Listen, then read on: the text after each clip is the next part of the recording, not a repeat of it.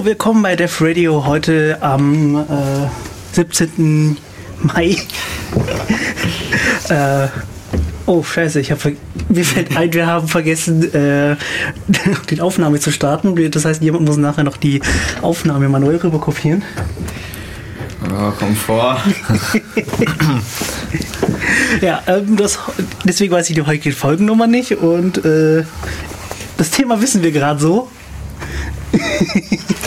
Und zwar. Teamwork äh, unter Programmierern. Also heute im Studio ist Reiki. Simon. Und Niklas. Und äh, um das Chaos ein bisschen einfach zu machen, äh, erstmal Musik. Und zwar von Pornophonique äh, Sad Robot.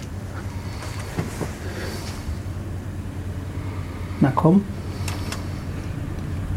Immer diese Technik.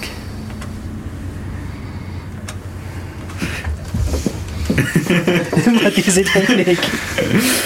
Du musst was improvisieren. Ja, ich spieße es von einer anderen Quelle.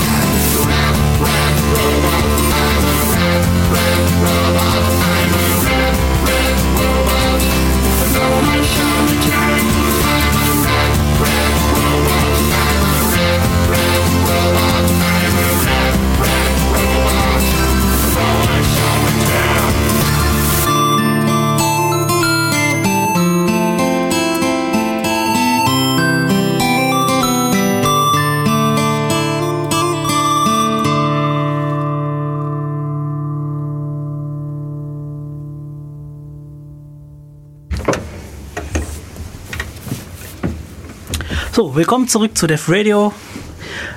Ähm, das Thema ist Zusammenarbeit von Programmieren. Äh, Programmierern. Bäh. Ähm, ja, wieso pro arbeitet man denn überhaupt zusammen? Ich meine, theoretisch könnte man auch alleine alles machen, oder? Es dauert halt viel zu lange. Ja, bei manchen Projekten ist es halt deutlich zu viel Arbeit, um das halt komplett alleine zu stemmen. Deswegen möchte man schon irgendwie zusammenarbeiten und ja, Ja, Was vielleicht auch wichtig ist, ähm, die Projekte heutzutage sind so groß, das ist alleine nicht mehr machbar. Und da kommen ja auch ganz viele Leute mit verschiedenen Skillsets zusammen, die aber trotzdem irgendwie zusammenarbeiten müssen. Und das muss man sich gut überlegen. Ja, Ja, was, benutze ich denn dafür? Oder, naja, was benutze Brauche ich unbedingt Tools dafür oder reicht es, wenn man sich in einem Raum zusammensitzt und bespricht, was man tut? Also vielleicht sollte man grundsätzlich sagen, jetzt Zusammenarbeit von Programmierern oder Programmierer arbeiten ja auch manchmal mit Designern zusammen oder irgendwelchen Businessleuten. Sollen wir jetzt mal erstmal anfangen von Programmierer zu Programmierer? Okay. Und ja, da hängt es dann auch ein bisschen davon ab. Ähm, sind jetzt die Leute verstreut übers Land und man muss das remote machen oder man kann die Leute tatsächlich alle in den Raum stecken und mal reden. Wenn man Was, was, was wäre wenn man die Wahl hätte, besser? Ich finde eigentlich, wenn du alle Leute in den Raum kriegst, schon ein bisschen besser, dann ist das mit dem Diskutieren ein bisschen einfacher und man kann halt auch, ja, keine Ahnung, ich finde Face-to-Face-Kommunikation irgendwie besser, wie wenn ich jetzt alle per Skype oder über ein anderes Fernsprechmedium an der Leitung habe. Naja, es hat alles äh, Vor- und Nachteile. Ich denke gerade so auch das Remote-Arbeiten, das ist halt für den, der dann nicht anwesend sein muss, halt sehr angenehm. Das ist natürlich wahrscheinlich oft besser wäre, wenn er da wäre. Aber es hat halt auch extrem viele Vorteile, remote zu arbeiten, weil man dann zu ganz anderen Zeiten zusammenkommt und überhaupt vielleicht zusammenkommt. Oft hat man halt auch nicht die Möglichkeit, zusammen in einem Raum zu sitzen. Dann ist es vielleicht auch gar nicht so schlecht. Ähm, vielleicht sollten wir so anfangen. Wenn wir jetzt beschließen, ein äh, Projekt zu machen, und wir sind jetzt vier Programmierer und jetzt treffen wir uns. Äh, was machen wir jetzt? Ah, Was machen wir eigentlich als erstes? Wenn wir uns überlegt haben, was wir machen wollen, das wissen wir schon, aber wie geht's jetzt eigentlich los? Wir bauen ein Lastenheft. Ah, Moment. Moment, das haben wir schon mal gemacht beim Sopra. Das ging immer schief.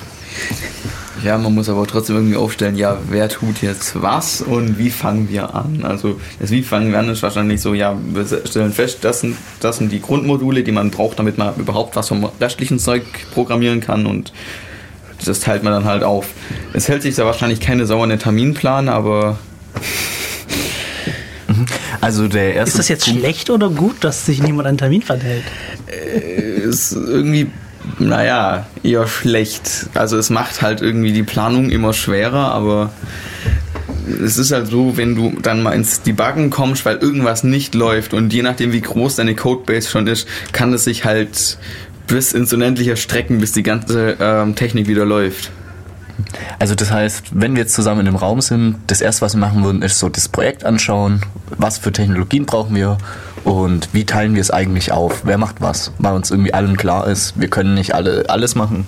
Wir müssen es irgendwie sinnvoll aufteilen. Ja. Okay. Gibt es da denn schon irgendwelche Tools? Kann man das oder ist das eher jetzt was, was man so untereinander besprechen müsste?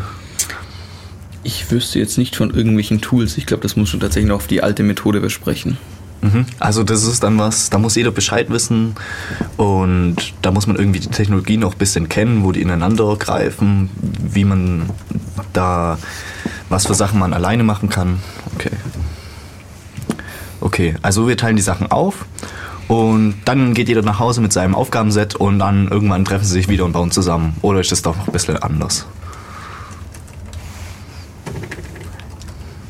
Teil zum Beispiel, wenn wir jetzt diese Sache machen und wir teilen uns das auf und wir haben jetzt besprochen, wer alles macht.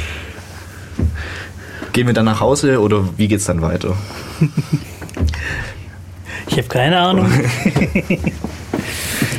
ich dachte, ihr seid meine sachverständigen Gäste. Okay. ähm, je nachdem, wie man hat, also muss sich auch darauf einigen, wie man dann halt arbeitet, ob man jetzt so ein Versionskontrollsystem wie Git benutzt, dass es dann halt sich so verzahnt oder dass man sagt, ja, ähm, ich schreibe jetzt erstmal dieses Modul fertig und in der Woche treffen wir uns wieder und wir nehmen unsere Module, stecken die zusammen und wenn es dann nicht klappt, dann ähm, brauchen wir halt wieder ewig, bis es wieder läuft. Also Also dann beschließen wir sozusagen, gut, wir verwenden Git, um unseren äh, Programmcode im Team zu managen. Okay. vielleicht mal für die Zuhörer, was ist Git? Genau, was, was ist allgemeine Versionskontrolle? Muss ja nicht Git sein. Git ist jetzt vielleicht eine von vielen. Ja. Aber was, was erreichen wir mit der Versionskontrolle eigentlich? Die Idee dahinter ist erstmal ganz einfach. Ähm, wir haben irgendein System, wo wir die Änderungen einpflegen und dann alle die Änderungen holen können, damit idealerweise alle auf der, auf der aktuellsten Version arbeiten können. Ja, also, weil das Problem, was wir haben, wenn wir uns die Aufgaben aufteilen und jeder geht nach Hause und fängt an zu arbeiten, ist, dass der eine vielleicht irgendwann Funktionalität vom anderen braucht oder da irgendwie genauer Bescheid wissen muss oder der andere hat ein Modul fertiggestellt, was jetzt schon funktioniert und der andere möchte es zu Hause testen. Da ist es ja irgendwie sinnvoll, den Code irgendwo zentral liegen zu haben und sich da Änderungen holen zu können. Ist sowas wäre dann zum Beispiel Git. Was hat es denn so an Alternativen zu Git? Ich meine, die sollten wir vielleicht auch erwähnen. Zumindest. SVN. Irgendwie fangen alle mit SVN an, aber vergessen, dass es davor noch was gab. Es gab immer was davor. Ja, ja, CVS. Also, Das sind so, CVS und SVN sind so die mit, mitunter die ältesten, äh, die es da in der Hinsicht gibt, haben dementsprechend ihre Machenwerte aber immer noch verwendet. Also ich sehe, ich glaube, ich habe irgendwo eine Firma gesehen, die tatsächlich äh, zum Arbeiten äh, Git bzw. Äh, HG nehmen, also Mercurial. Das sind so die mehr oder weniger die beiden neuesten, die es gibt. Und zum Deployen verwenden sie den SVN. Weißt du wieso? Ich habe keine Ahnung, aber ich glaube, SVN ist halt schon, gibt es schon so lange, dass es überall funktioniert. Während man bei Git und HG halt gegebenenfalls mit Nicht-Unix-Betriebssystemen ewig drauf rumprügeln muss, bis es tut. Wo wo ist denn der grundsätzliche Unterschied zwischen äh, Git und zum Beispiel so einem SVN? Also, Äh, es sind halt viele, viele Features dazugekommen. Ich äh, kann das nicht, habe das nicht alles im Kopf. Ich erinnere mich daran, dass Nico mir das mal erklärt hat, äh, mit sehr vielen Bildern. äh, Und ich- mit jedem neuen, neuen System kam halt ein tolles Feature dazu, was irgendwie wichtig war oder toll war. also ich hatte gemeint, jetzt äh, der grundsätzliche Unterschied ist doch dieses Verteilte, dass jeder sozusagen die Kopie bei sich hat. Und Ja, ja, das kam irgendwann dazu. Ich weiß nicht wann. Also, dass wir eben nicht wie bei SVN dann so ein zentrales Ding haben. Also gut, zentral haben wir auch bei Git und Nee, wir können es zentral haben. Wir wollen, man will es vielleicht auch irgendwo zentral haben, damit man ein bisschen Überblick hat.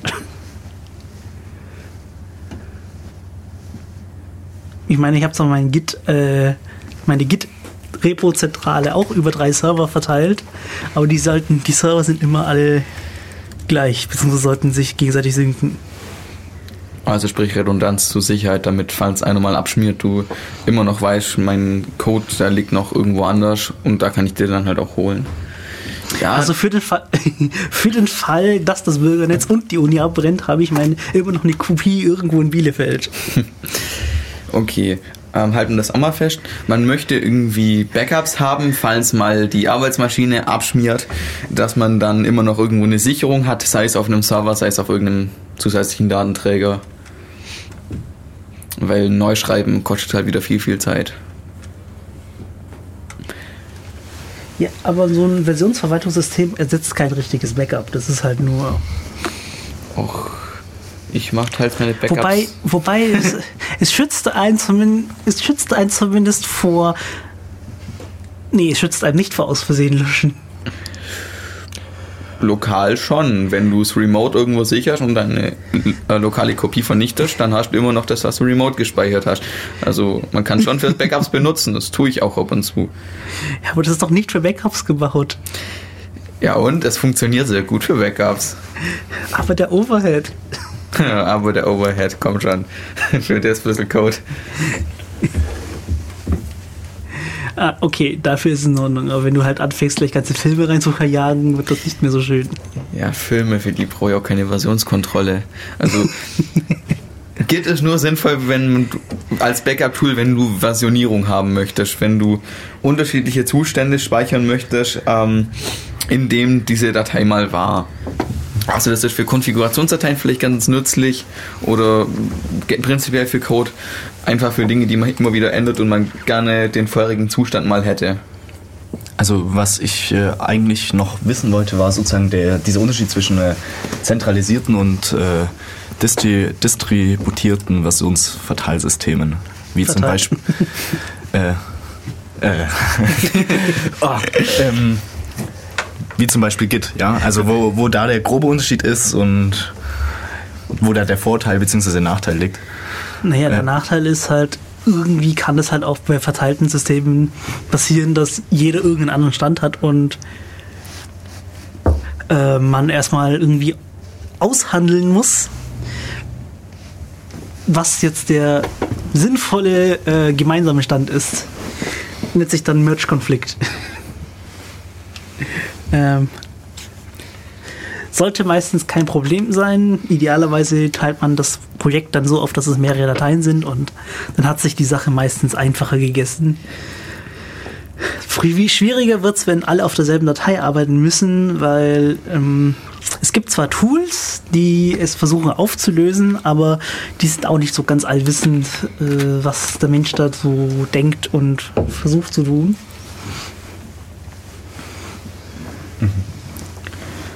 Also, das heißt, in unser, äh, in unser Tool, was wir jetzt auf jeden Fall verwenden wollen, ist so eine Versionskontrolle.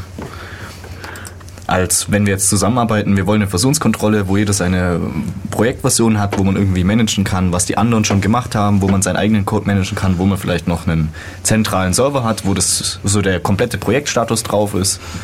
So. Dann wollen wir wahrscheinlich von diesem zentralen Server noch ein Backup, so wie du gesagt hast. Das ist ja nicht, wäre ja schade, wir arbeiten ja und dann fällt dieses Ding aus, jeder verliert seinen Laptop, alles ist weg. Äh, Kann passieren. ihr lacht, aber sowas passiert und sowas ist sehr ärgerlich. Ja. Ich meine, falls wir, falls wir tatsächlich an der Uni arbeiten würden und die zufällig sind wir gerade alle da und die Uni brennt ab. ja, Doof. Genau. Also dann wollen wir noch so ein Backup. Okay. Ja. Also nicht, dass wir hoffen, dass es hier was passieren wird. Also, das wäre äußerst, das wäre äußerst ähm, doof, wenn das passieren würde. Ach was, du nimmst den Laptop mit. Rette den Laptop. Ähm, ja, sollen wir nochmal Musik machen? Ich wollte ja eigentlich weitergehen und fragen so, hm, mit, äh, womit koordiniert man denn, ähm, sollte man Sachen koordinieren, wenn man Code schreibt? Irgendwie fallen doch den Leuten sicherlich irgendwelche Ungereimtheiten auf, wenn man irgendwie was schreibt oder es passieren Bugs und man möchte nicht unbedingt im Code andere Leute rumwühlen. sollte man nicht. Das ist ex extrem doof. Ja. Ähm, was kann man da nutzen?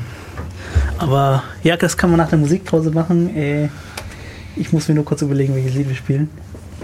Äh, Hast du keinen Random-Knopf? nein. Äh, von, ah, das sieht gut aus, von Diablo Swing Orchestra Balrog Boogie. Äh, die Playlist gibt es dann am Schluss äh, verlinkt auf unserer Seite. Ich baue dann nach, während wir Radiosendung machen, die Playlist. Ähm, Musik, da.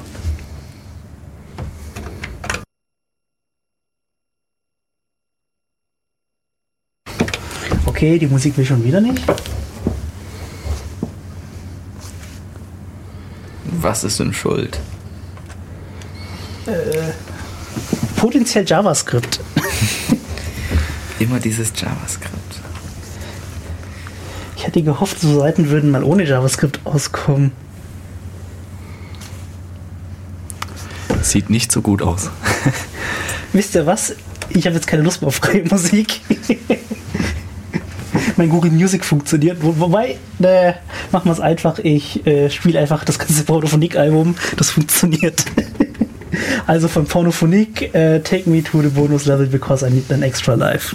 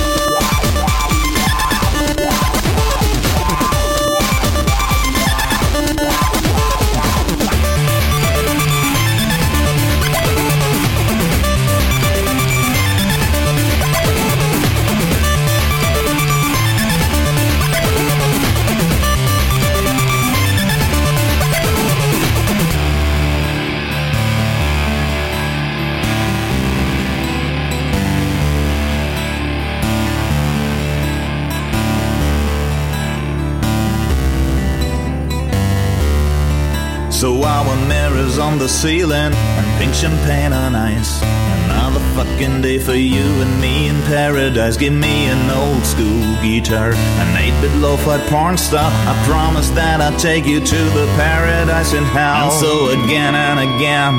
We're playing this game. We wanna see our name in the Rock and Roll Hall of Fame. The Rock and Roll Hall of Fame. I'm playing guitar.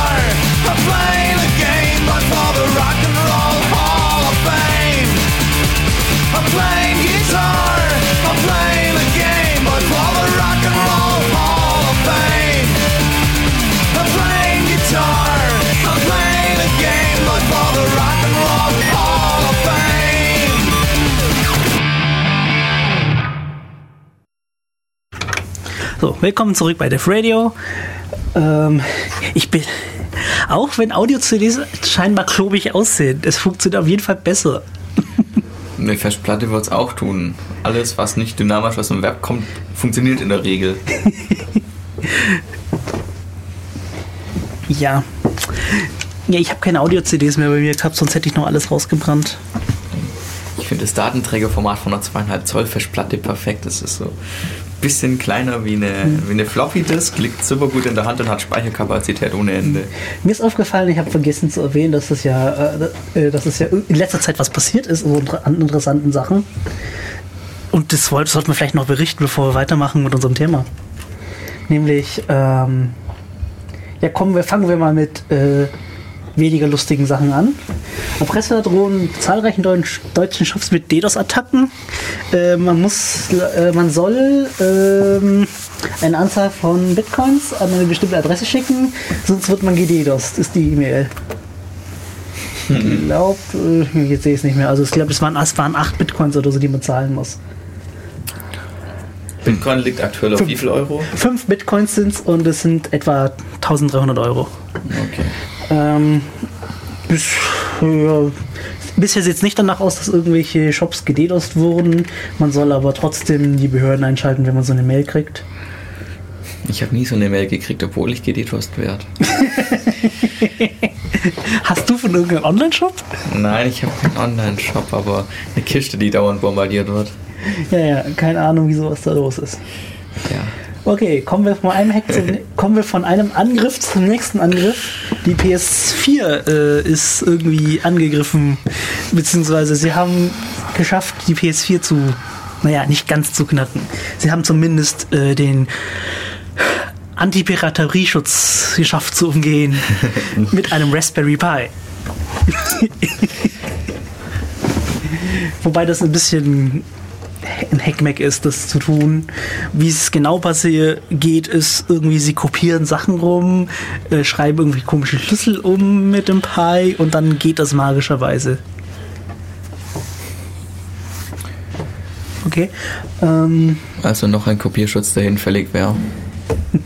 Wie viele Ja. funktionieren denn noch so? wie viele funktionieren denn noch? Gar keiner. Tja. Man könnte meinen, sie lernen es nicht. Ja. Äh, ja, der nächste Hack, den ich gefunden habe und sehr interessant war, war ähm, auf der Hack auf meinecoke.de. Und zwar kann man sich ja bei Coca-Cola so eine Coca-Cola mit seinem Namen äh, draufstehen haben. Also trink eine Cola mit Name. Also trink eine Cola mit Simon oder so.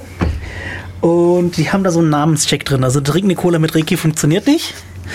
Ähm, ich kann es zum Funktionieren bringen, wenn ich den Hack verwende. Ich, falls der noch nicht deaktiviert, falls der noch nicht gefixt wurde. Ähm, wieso geht Reiki nicht? Der ist nicht in der Namensliste.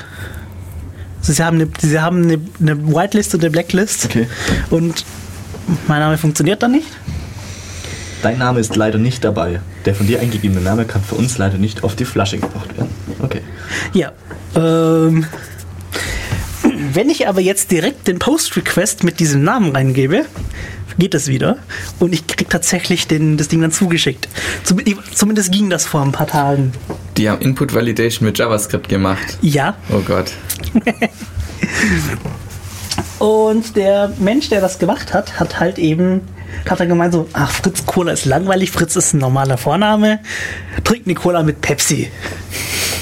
Und äh, auf dem Blog äh, sieht man dann eine wunderbare Pe Cola-Flasche mit Trink eine Coke mit Pepsi.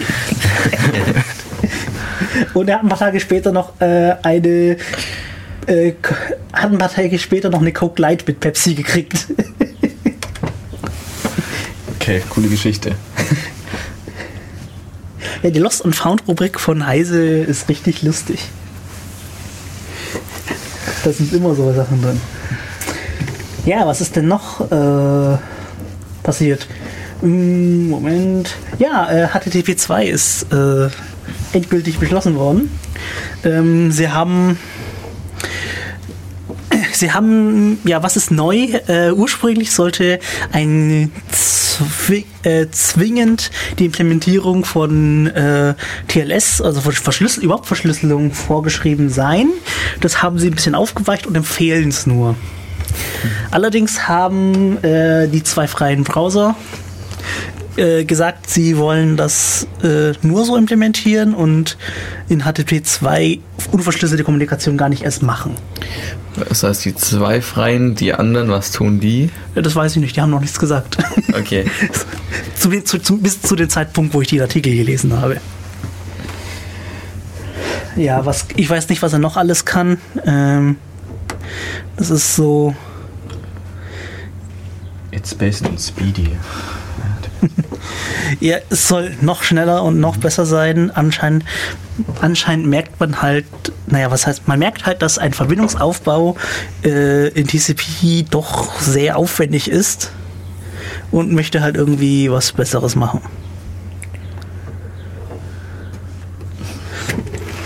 Naja. Auf jeden Fall hat es jetzt einen Standard und äh, es hält sich höchstwahrscheinlich eh keiner dran. Was leider so ist. Ich meine, so Features, die HTTP 1.1 schon hatte, wie zum Beispiel ähm, Pipelining, werden dann deaktiviert äh, mit der Begründung, dass fehlerhafte Server-Software abschmieren könnte. Who cares? Der Server hat das gefälligst zu können. Okay, also das ist hier RFC 7540. Da steht das alles drin. Okay, ja, was gibt's sonst noch? Ja, äh, das Oberlandesgericht hat äh, äh, zur GEMA-Sache endlich entschieden und gesagt, dass die Sperrtafeln, zumindest die alten Sperrtafeln, also dieses Video ist im Land nicht verfügbar, weil die GEMA uns die Rechte nicht eingeräumt hat, ähm, dass die rechtswidrig sind und ja den schwarzen Peter auf die GEMA abschieben. Was nicht so ist. was die GEMA als ähm, Rufmord sozusagen sieht und eben dagegen geklagt hat. Ähm, YouTube hat darauf reagiert und eben die neuen Sperrtafeln gemacht und jetzt geschrieben, das Video ist in Deutschland nicht verfügbar, weil wir uns mit der GEMA nicht einigen konnten. Was halt auch so stimmt. Die Positionen, die Positionen wurden im, in dem Golem-Artikel auch ähm, etwas genauer dargestellt. Google wäre bereit, ähm, einen Umsatzanteil zu zahlen, weil das äh, das Modell von denen ist, während die GEMA darauf beharrt, äh, Preview eine Pauschale zu kriegen, die halt Google nicht einsieht, weil sie so nicht Geld verdient. Also es wäre für Google sozusagen nicht kalkulierbar. Und bis sie sich einigen, muss man halt über irgendwelche anderen Maßnahmen gucken, wie man an seine Musikvideos kommt, die offensichtlich zu GEMA gehören.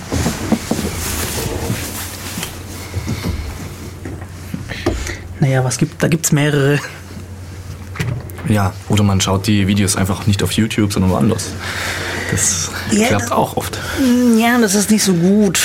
Äh, in dem Fall muss ich sagen, dass ich eher der, wenn ich, nachdem ich die Position gesehen habe, dass meiner Meinung nach äh, Google da schon hatte, ein bisschen recht hat, dass sie genauso viel zahlen wollen wie im Rest von Europa. Die CD kostet in Frankreich genauso viel und in Frankreich haben sie es hingekriegt, sich zu einigen. Gut, da. Wobei ich allgemein was gegen die GEMA habe, weil die echt viel zu viel Geld verlangen. Aber das ist ein anderes Thema, das wollten wir vielleicht irgendwann mal anders beleuchten. Okay, ja, dann mal zurück zu unserem Hauptthema, oder? Äh, nee, ich habe noch eins. Okay. Und zwar Kip.com. oh, ich sagte was, wer ist es denn? Okay, ähm, das ist der Mensch, der hinter Me Mega, Mega Upload, Upload stand, steht, ja. stand und jetzt Mega CO äh, NZ betreibt. Er hat halt ein Statement abgegeben, Hollywood könnte die größte Internetfirma haben, wenn sie sinnvolles Streaming anbieten würden. Ähm, was ich auch glaube, ich meine, wenn man sich die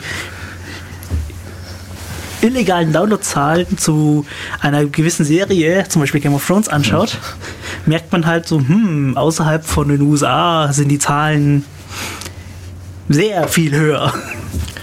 Was die halt damals be- begrü- begründet haben mit, ja, Video on Demand ist halt außerhalb von den USA nicht richtig schlecht ausgebaut. Ja, wir Ich hatten meine, ja wenn man- damals schon geredet. Äh, eine Folge über Streaming sind wir auch kurz darüber gekommen, über Zahlen von Netflix und so. Also man kann sagen, ja, sie brauchen ein Weilchen, bis sie es übersetzt haben, aber nee, das stimmt nicht. Das ist einfach irgendwelche zufällige Sachen. Ich meine, wir können selbst in Deutschland könnte man es eigentlich auf Englisch angucken, ist ja wurscht, gut, dann müssen wir Englisch können. Aber nehmen wir mal Länder, die ähm, tatsächlich Englisch sprechen, wie Großbritannien oder Neuseeland, Australien, die kriegen das Zeug auch einfach viel später. Einfach nur, weil sie nicht USA sind. Und das Video-on-Demand-Zeugs ist scheiße ausgebaut. Das, das, in Neuseeland ist das Netflix-Angebot etwa weniger als ein Viertel von den USA. Und wie viel ist Deutschland von den USA? Weil das ist auch. Das habe ich jetzt noch nicht nachgeschaut, aber es ist auch nicht. Äh, es fühlt sich auch wie, an wie weniger wie ein Viertel. Also es fühlt sich nach wenig, wenig an, ja. Es ist auch weniger. Ja. Und ich finde ich find das eigentlich ein Unding. Ich meine, Also, ich glaube, der Kim.com, der hat da auch mega Ärger bekommen. Äh, nein, äh, die, äh, die, der, der kann irgendwas sagen und es gibt Leute, die vergöttern ihn und es gibt immer Leute, die hassen ihn dafür, weil er irgendwas gesagt hat. Er hat manchmal halt auch mega recht. So.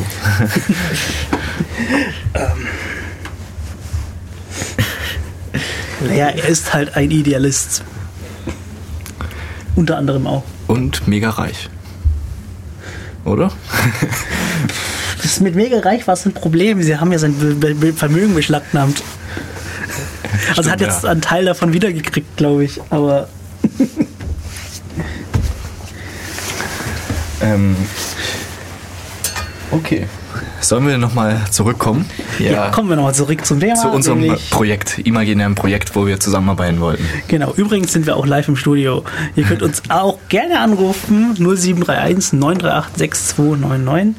Nochmal langsam zum Mitschreiben, 0731 938 6299.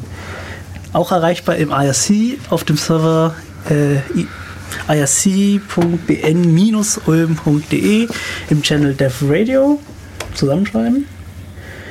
Und unter Twitter äh, unter dem Handle dev-radio. Nicht, dass jemals irgendwelche angerufen hatte, außer wir waren irgendwie nicht hörbar oder sonstiges.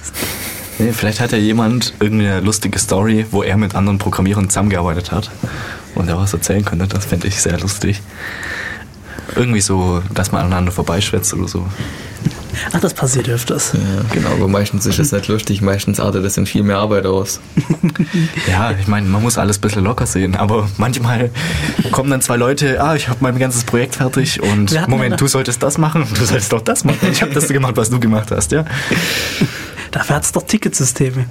Genau, also jetzt sind wir alle nach Hause gegangen, haben, wissen eigentlich alle, was wir tun sollen, haben auch so eine Versionskontrolle, wo wir alle irgendwie ein bisschen Code haben. Wie, jetzt ist man zu Hause und fängt an, wie kann man jetzt irgendwie über seinen Stand oder seine Aufgaben, die man sich so zugeteilt hat, kann man die irgendwo sammeln und dann zuweisen?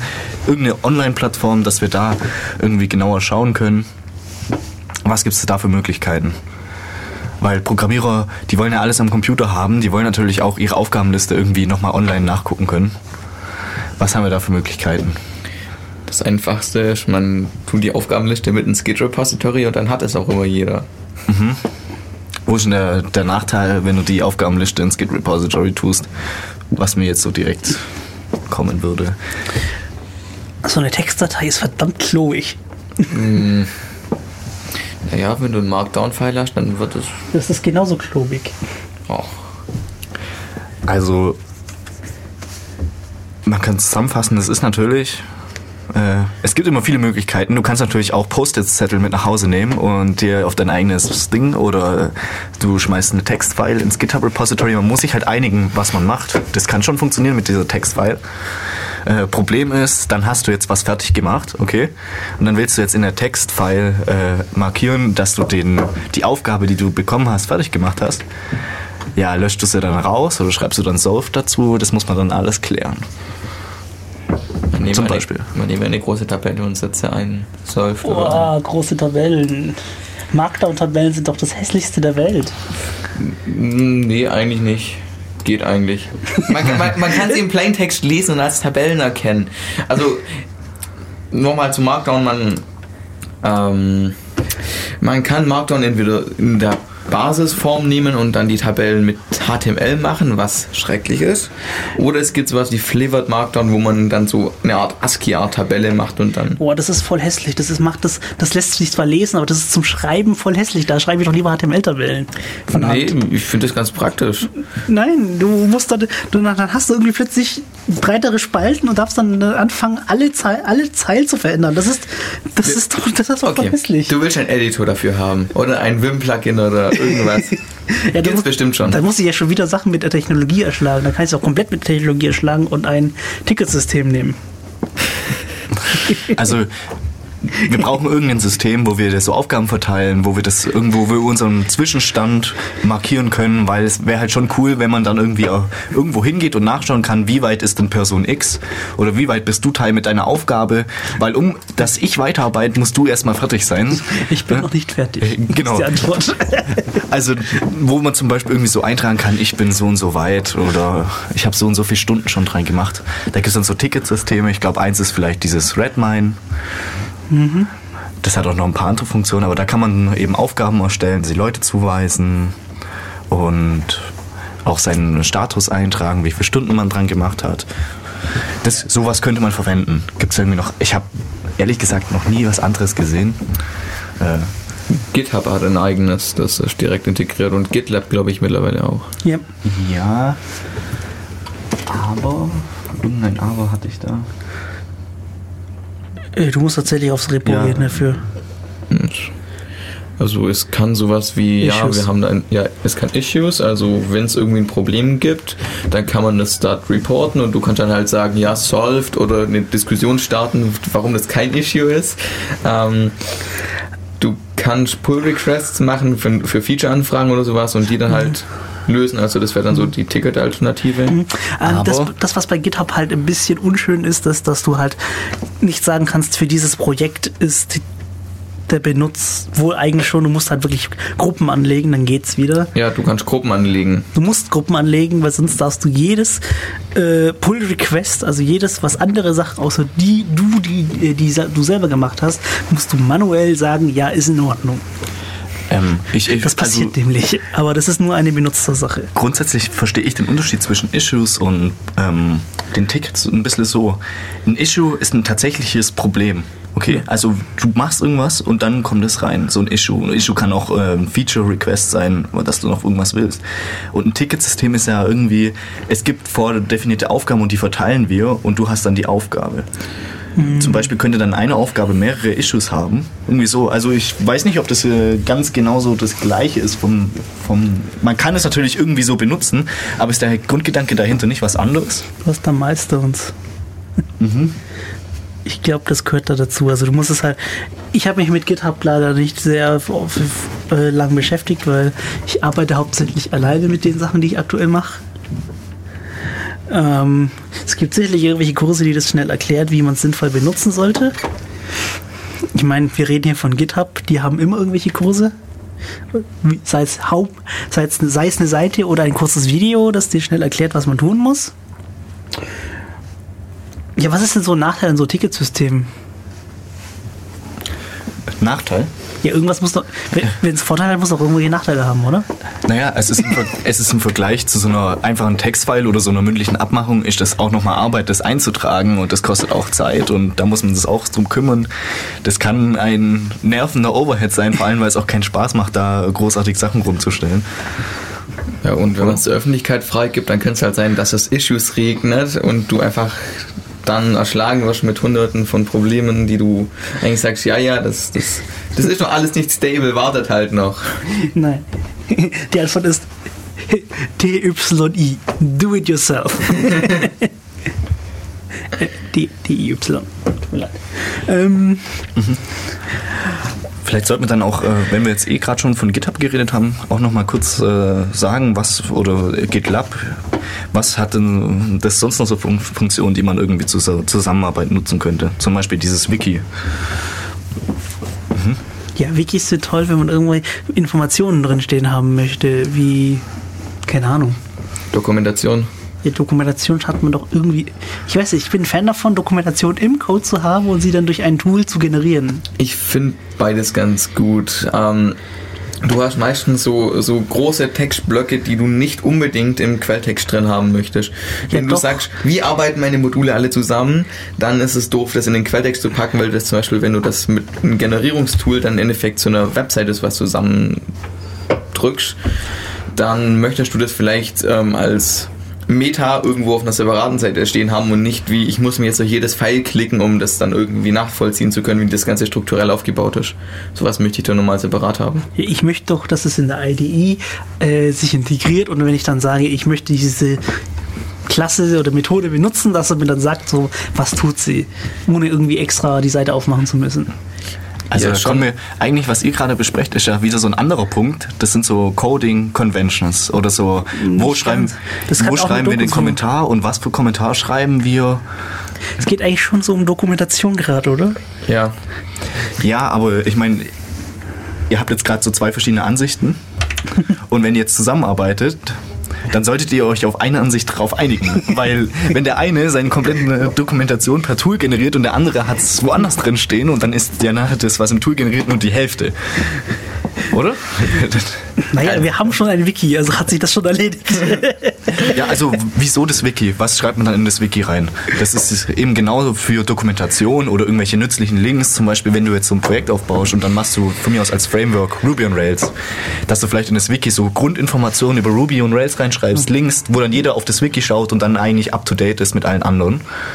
Das ist sozusagen die gesammelte Tafel oder wie kann man das beschreiben? Irgendwie so in der Richtung. Kommt hin. Also Tai, ich gebe dir prinzipiell recht, ähm, so Klassendokumentation und Funktionsdokumentation gehört in den Quelltext. Aber wenn es um Meta und Abstraktes geht und alles außenrum, dann möchte ich das doch meistens lieber separat haben, damit ich das dann so als, als Frontpage für die Dokumentation nehmen kann oder einfach ja, kann man schon irgendwie bauen. Okay. Also das heißt, wenn man irgendwie zusammenarbeitet, dann muss auch geklärt sein, äh, wo schreibe ich was hin, wie heißen meine Funktionen oder Methoden, wie heißen meine Klassen, äh, wie benenne ich die Dateien, was kann man denn da machen? Was kann man denn da machen oder was ist da sinnvoll? Habt ihr da irgendwelche Erfahrungen? Ja, das ist, glaube ich, immer so schwierig. Die, vor allem äh, hat auch fast jede Programmiersprache so ihre, seine eigenen Standard-Conventions, die man erstmal können muss. Also, sagen wir mal, C-Programmierer gucken in Java-Dokumente an und sagen, boah, das ist voll hässlich. Weil Camel Case, das kann auch keiner lesen. Während, glaube ich, so ein Java-Programmierer, der sich C-Code anguckt, sich da so, was machen diese ganzen Unterstriche drin? Das macht man doch mit Camel Case. also nochmal zum äh, zur Erklärung, also C-Programmierer schreiben halt irgendwie, wenn es mehrere Wörter sind, halt die Wörter alle klein und dann trennen sie die Wörter mit Unterstrichen ab. Während Camel Case, was zum Beispiel in Java übrig ist, ist, jedes Wort wird mit einem Großbuchstaben angefangen.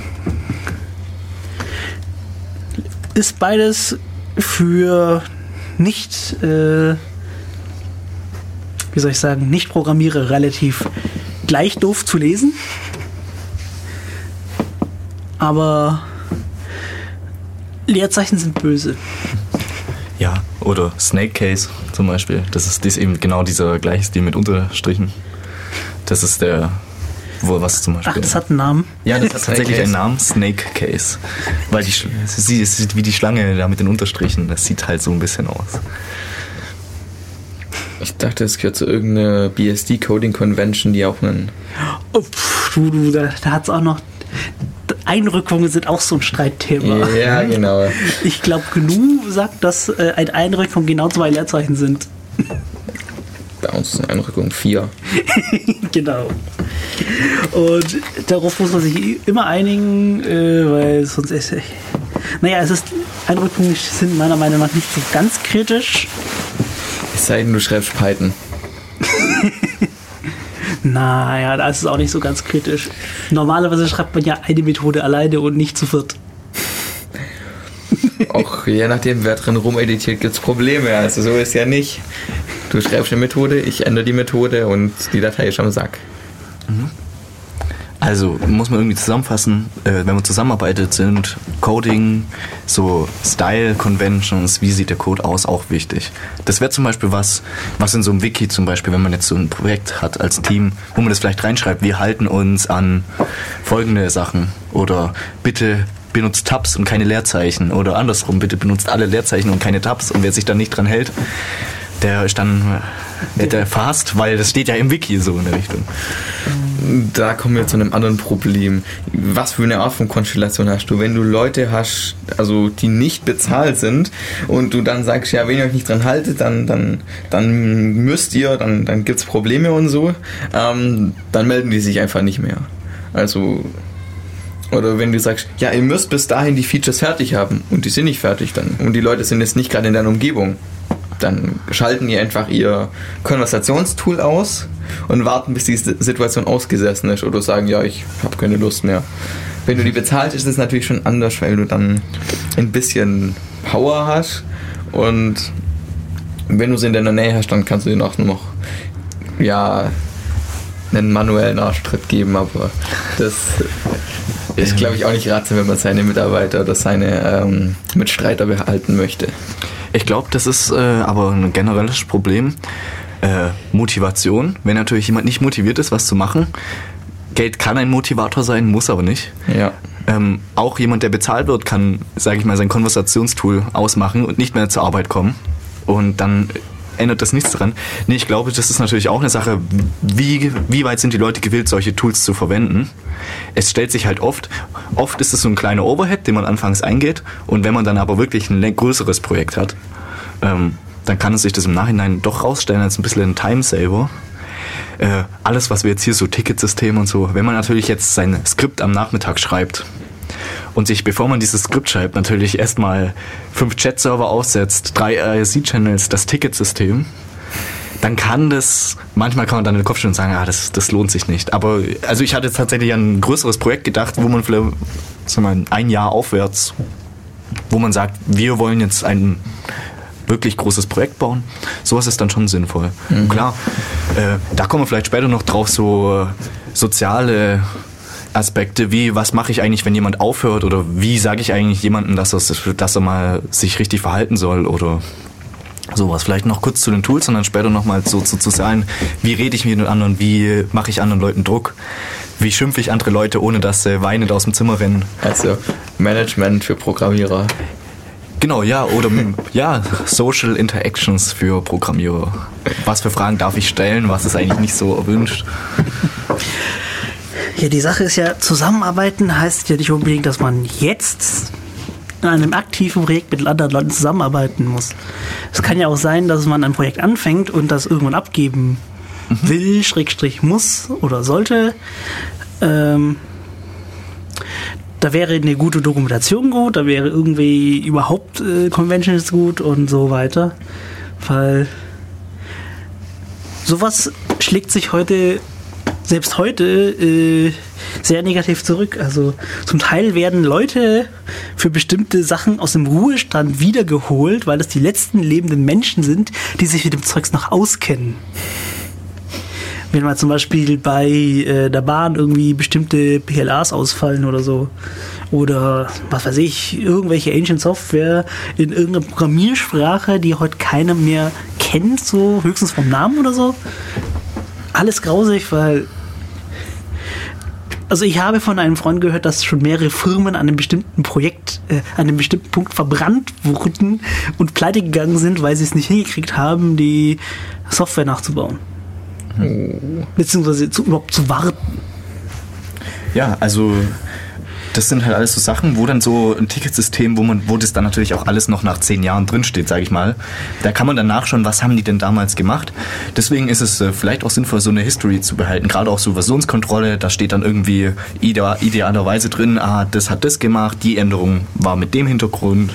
So, so kann man das ein bisschen aufbauen, dass man immer, oder so ein Unternehmenswiki, also man stellt sich vor, wenn man jetzt ein 10-Jahres-Projekt hat und man fängt konsequent an, von Tag 1 so ein Wiki zu pflegen, dann kann man wahrscheinlich nach 10 Jahren, wenn es gut gemacht ist, sich äh, fünf Wochen an das Wiki setzen, alles anschauen, was drin steht und dann Ja. weiß man sehr gut Bescheid. Das funktioniert aber auch nur, wenn die Firma auch verstanden hat, dass es wichtig ist. Ich meine, es gibt Firmen, die arbeiten immer noch mit ja Codes und wir schmeißen es weg oder beziehungsweise ja viel Spaß, äh, Doku durfte, äh, wir wollen keine Doku haben. Und äh, du bist jetzt die fünfte Person, die daran arbeiten darf. Viel Spaß damit. Ja, ich meine, ich, Ich meine, Code, undokumentierten Code aufarbeiten ist so das Grausigste, was man tun kann. Ich habe mal auch gehört, dass es natürlich auch die Einstellung gibt, ich kommentiere meinen Code nicht, weil dadurch bin ich äh, nicht so leicht ersetzbar. Das weiß doch, das weiß doch Das- der Chef, der keine Ahnung von Informatik nicht. Der, scheuert, der feuert dich trotzdem. Naja, aber du, du machst dich halt tatsächlich selber äh, Ja, das ist wichtiger, weil du halt der Einzige bist, der dein System versteht. Und wenn er dich dann, dann hast du vielleicht so ein Druckmittel. Das ist vielleicht keine äh, positive Einstellung, aber äh, ich habe da jetzt noch kein Argument dagegen gehört. Dann, also außer, dass es irgendwie ein bisschen doof ist und eigentlich nicht. Äh, Es ist dem Projekt nicht zuträglich für die, die sich Genau. einarbeiten müssen, aber für dich könnte es eventuell ein Vorteil sein gegenüber dem Arbeitgeber. genau. Ah, nee. Gut, der ABG hat eh keine Ahnung davon, im schlimmsten Fall. Aber das ist so ein Problem. Das ist so eine Einstellung, die dir vielleicht hilft, aber wenn du spätestens dann wieder in den Ruhestand gehst, äh, gibt es wieder ein Problem. Nicht gesagt, dass es also es ist, es ist auch keine gute Einstellung, ich finde nach. das- ich finde diese Aber- Einstellung auch vollkommen schlecht. Mir fallen auch plötzlich spontan mehrere Leute ein, die ich nicht nennen möchte, die so handeln. Mir fallen zu jedem, was ich gerade gesagt habe, irgendwelche Firmen und Leute ein, wo das passiert. Mhm. Und ich finde das einfach nicht gut. Ich meine, Sollen wir mal noch einen Schritt weitergehen? ich Ähm, meine, wir studieren ja Informatik genau, weil wir es richtig machen wollen. Zumindest glaube ich es. Ähm, sollen wir mal unserem Beispiel weitergehen? Jetzt hockt jeder zu Hause, hat dieses Ticketsystem läuft, man kann sich irgendwie Aufgaben zuteilen, das wird alles schön getrackt. Wir haben ein schönes Wiki, wo Leute, die ins Projekt einsteigen, irgendwie nachlesen können, wo man selber mal Infos reinschreibt. Jetzt habe ich mal so eine schnelle Frage an jemand anderen. Also ich, jetzt habe ich natürlich mehrere. Wie setze ich mich jetzt mit dem in Verbindung? Rufe ich den jetzt an, so Sonntagnachmittags, hey, kannst du mir mal kurz da was sagen? Äh, hier und den, der und der Codezeile, wie, wie ist denn das? So. Also E-Mails sind relativ gut. Das Problem ist nur, nicht jeder reagiert innerhalb von 48 Stunden auf E-Mails.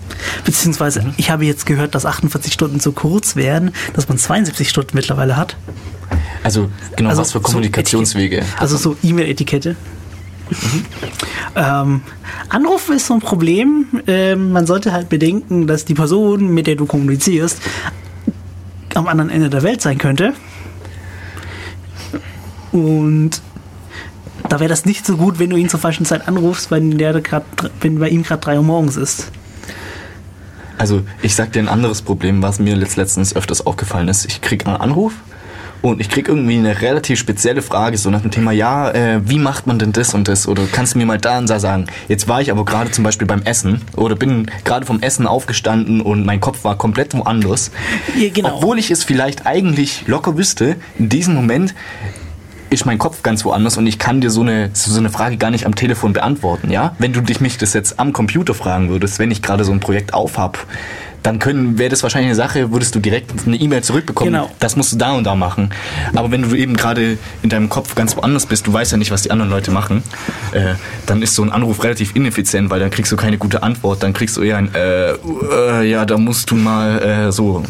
RTFM. RTFM. Zum Beispiel, ja, genau. Read the fucking manual heißt es. Also telefonieren. Da gibt es ja SMS. Ja, Also der Unterschied zwischen einer SMS und einer E-Mail ist jetzt nicht gerade groß, bis auf die Zeichenbeschränkung. ja, Und dass der andere ge- gegebenenfalls davon nachts aufwacht, aber also die Sache ist, man will vielleicht auch eine Kommunikation haben, die über den Computer läuft, weil wenn du am Computer arbeitest äh, und du hast, dann kannst du, und dann wäre es vielleicht einfach, hey, ich wechsle jetzt irgendwie in meinen Chat, dann schreibe ich was rein und dann warte ich auf eine Antwort. was auch hilfreich ist, wenn man irgendwie ein Hilfsmittel hat, mit dem man ähm, den Bildschirm des anderen sieht vielleicht, wenn er gerade ein spezielleres Problem hat. Ich meine, da gibt es mittlerweile auch mehrere Softwarelösungen. Screen Hero, Teamviewer, alles Team- solche Sachen. TeamViewer kommt aus Deutschland. Nee, Quatsch, nicht aus Deutschland. Wird unter anderem auch in Deutschland entwickelt. So rum. Göppingen. Gleich hier, um die, Okay. gleich hier um die Ecke. Okay, echt? Ja. Also Vorteil da, man sieht den anderen Bildschirm, okay? Aber wenn wir jetzt nur kommunizieren wollen, Chat, du hast schon gesagt E-Mail, äh, Ja, syn asynchron E-Mail, synchron Chat oder Telefon. Man möchte ab und zu tatsächlich irgendwie reden, weil ab und zu ist der ähm, Durchsatz, den du bei einem Chat hast, deutlich geringer, wie wenn du eine richtige kannst ähm, audible Konversation führst. Kannst du etwa nicht sinnvoll tippen? Nee, Quatsch. Das, das geht, also das, ist nicht das Problem. Das ist das Witzige, dass nicht, das Interessante ist halt, jeder Sekretär, Schrägstrich Sekretärin, kann zehn Finger schreiben, äh, Maschinen schreiben, aber ich kenne die wenigsten Informatiker und Coder können das wirklich. Man ist irgendwie mehr beschäftigt darüber zu überlegen. Das, was man am längsten braucht, ist das Überlegen und da ist die Tippgeschwindigkeit auch nicht gerade so groß. Aber wenn es gerade darum geht, sowas wie Konzepte zu besprechen, dann ist eine Konversation mit, was weiß ich, Mumble oder mit, mit Telefon deutlich angenehmer. Und wenn man dann noch irgendwie ein äh, Remote-Tool hat, um Diagramme zu zeichnen oder sowas, dann ist das auch schon fast ein Ersatz für ein direktes Treffen. Das hängt jetzt halt davon ab, wie viele Leute sich daran beteiligen, weil dann wird es halt auch irgendwann unübersichtlich, da ist dann doch das direkte Treffen fast praktischer. also sozusagen irgendwie so per Chat, Videochat, zum Beispiel Skype oder Hangouts oder so, wo man, wo man dann auch so irgendwie so diese direkte Konversation theoretisch ersetzen könnte. Sowas kann praktisch sein, wenn du eben, genau wie du gesagt hast, Konzepte besprechen willst, sowas über Chat ist vielleicht oft doof. Oder auch so, äh, wie sagt man da, so Design oder Layout-Geschichten, sowas kann man halt schlecht beschreiben, sowas ist ganz schnell gezeigt am Bildschirm oder per einer Zeichnung im Video, so in der Richtung. Okay? Genau. Aber ähm, worauf ich eigentlich noch hinaus will, wenn du so eine Frage hast, du bist jetzt ein größeres Team, zehn Leute, und jetzt bist du gerade der Anfänger und du hast irgendwie eine Frage, du findest nichts im Internet. Jetzt kannst du eigentlich so eine Chatnachricht, weißt, in so einen Sammelchat schreiben, du schreibst es da rein und wenn du Glück hast, eine von den anderen neun Leuten äh, ist gerade irgendwie auch dabei und sieht es im Chat, weiß die Antwort und schreibt es rein. Vorteil an solchen, oder was ich immer ganz schön finde, wenn so Konversationen dann halt auch offen sind, dass du dann später auch mal nachschauen kannst. Äh, das und das hat mal jemand gefragt und das und das war die Antwort dazu, dass du da auch eine History pflegst, weil da kann manchmal auch Informationen zusammenkommen. Deswegen finde ich äh, die Wave, ich greife sie gerne wieder auf, äh, richtig cool, aber die ist ja anscheinend für außerhalb Google-Mitarbeiter nicht mehr interessant gewesen. Die Wave, was ist das? Google Wave, das war so die Kombination von äh, Forum, äh, Chat und äh, genau, Forum, Chat und so weiter in einem, wenn man es so gleich, äh, angucken kann. Also man konnte damit chatten und wenn man irgendwie Fragen dazu hatte, konnte man tatsächlich äh, sozusagen einen neuen Thread bauen und dann einen Baum draus machen. Also ein Chat mit Baum. Google hat es für, für die Öffentlichkeit für gescheitert erklärt und das dann an Apache weitergegeben. Deswegen ist es dann die Apache Wave. Ähm, ich fand es super toll. Ähm, die Sache ist nur, wie kriegt man die Leute dazu, das zu benutzen? Also, das sieht echt tatsächlich ganz cool aus. Ähm, es gibt mittlerweile mehrere Projekte, die so aufgreifen und sozusagen die Apache Wave übernommen haben. Die Sache ist nur, ich würde sie gerne lieber selber hosten. Ähm, genau, zum, äh, zum Beispiel Forum ist genau sowas. Du hast eine Frage, du hast irgendwie so ein äh, internes Forum, kannst eine Frage reinstellen, hast es schön sortiert, kannst das Forum durchsuchen. Forum ist halt so ein Nachteil, dass es halt so viel zu statisch ist.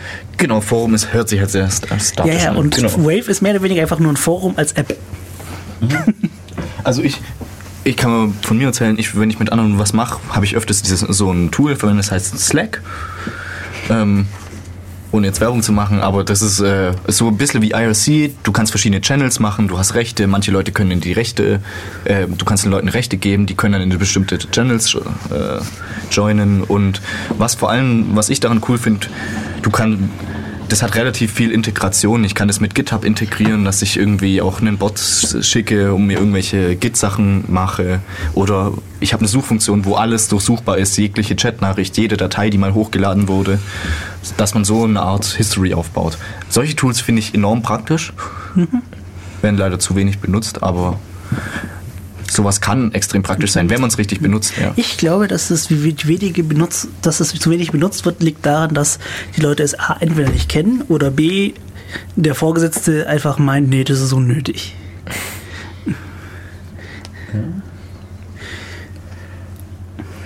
Ja, Ich meine, es gibt ja Orte, die immer noch E-Mails ausdrucken, wo es nicht nötig ist. Ausdrucken. Ja. ja.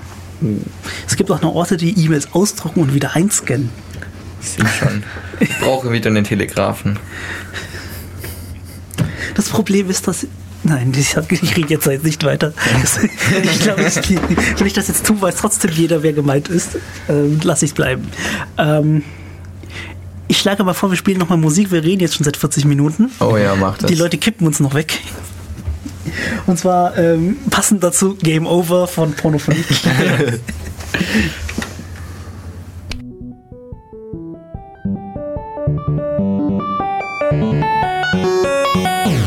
has taken all my money, and she has taken all my life.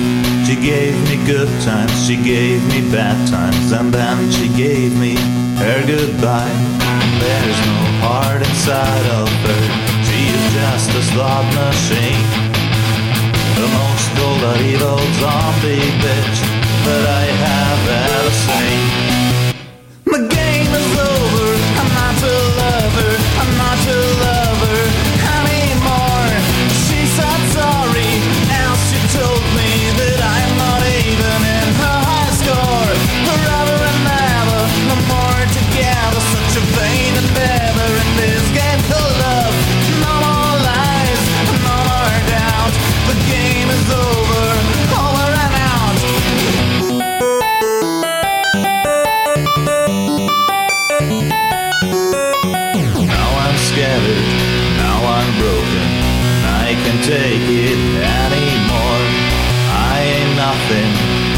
Shadow of the man that I was before. So I beg for mercy, for an extra ball to play. One more life, only one more life to face the trouble on my way.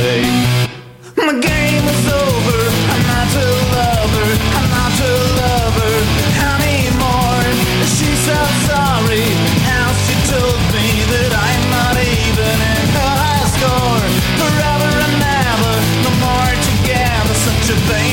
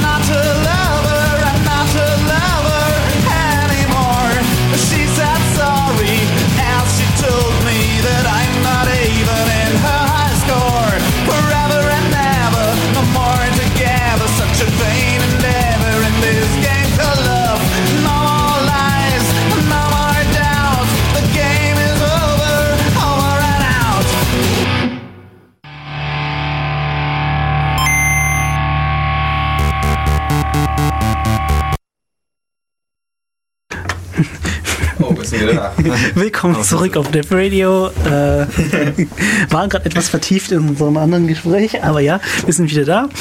Ähm, mich wundert es, wieso niemand äh, etwas zu sagen hat dazu. Hört uns überhaupt jemand noch zu? Die, die hören alle Podcast.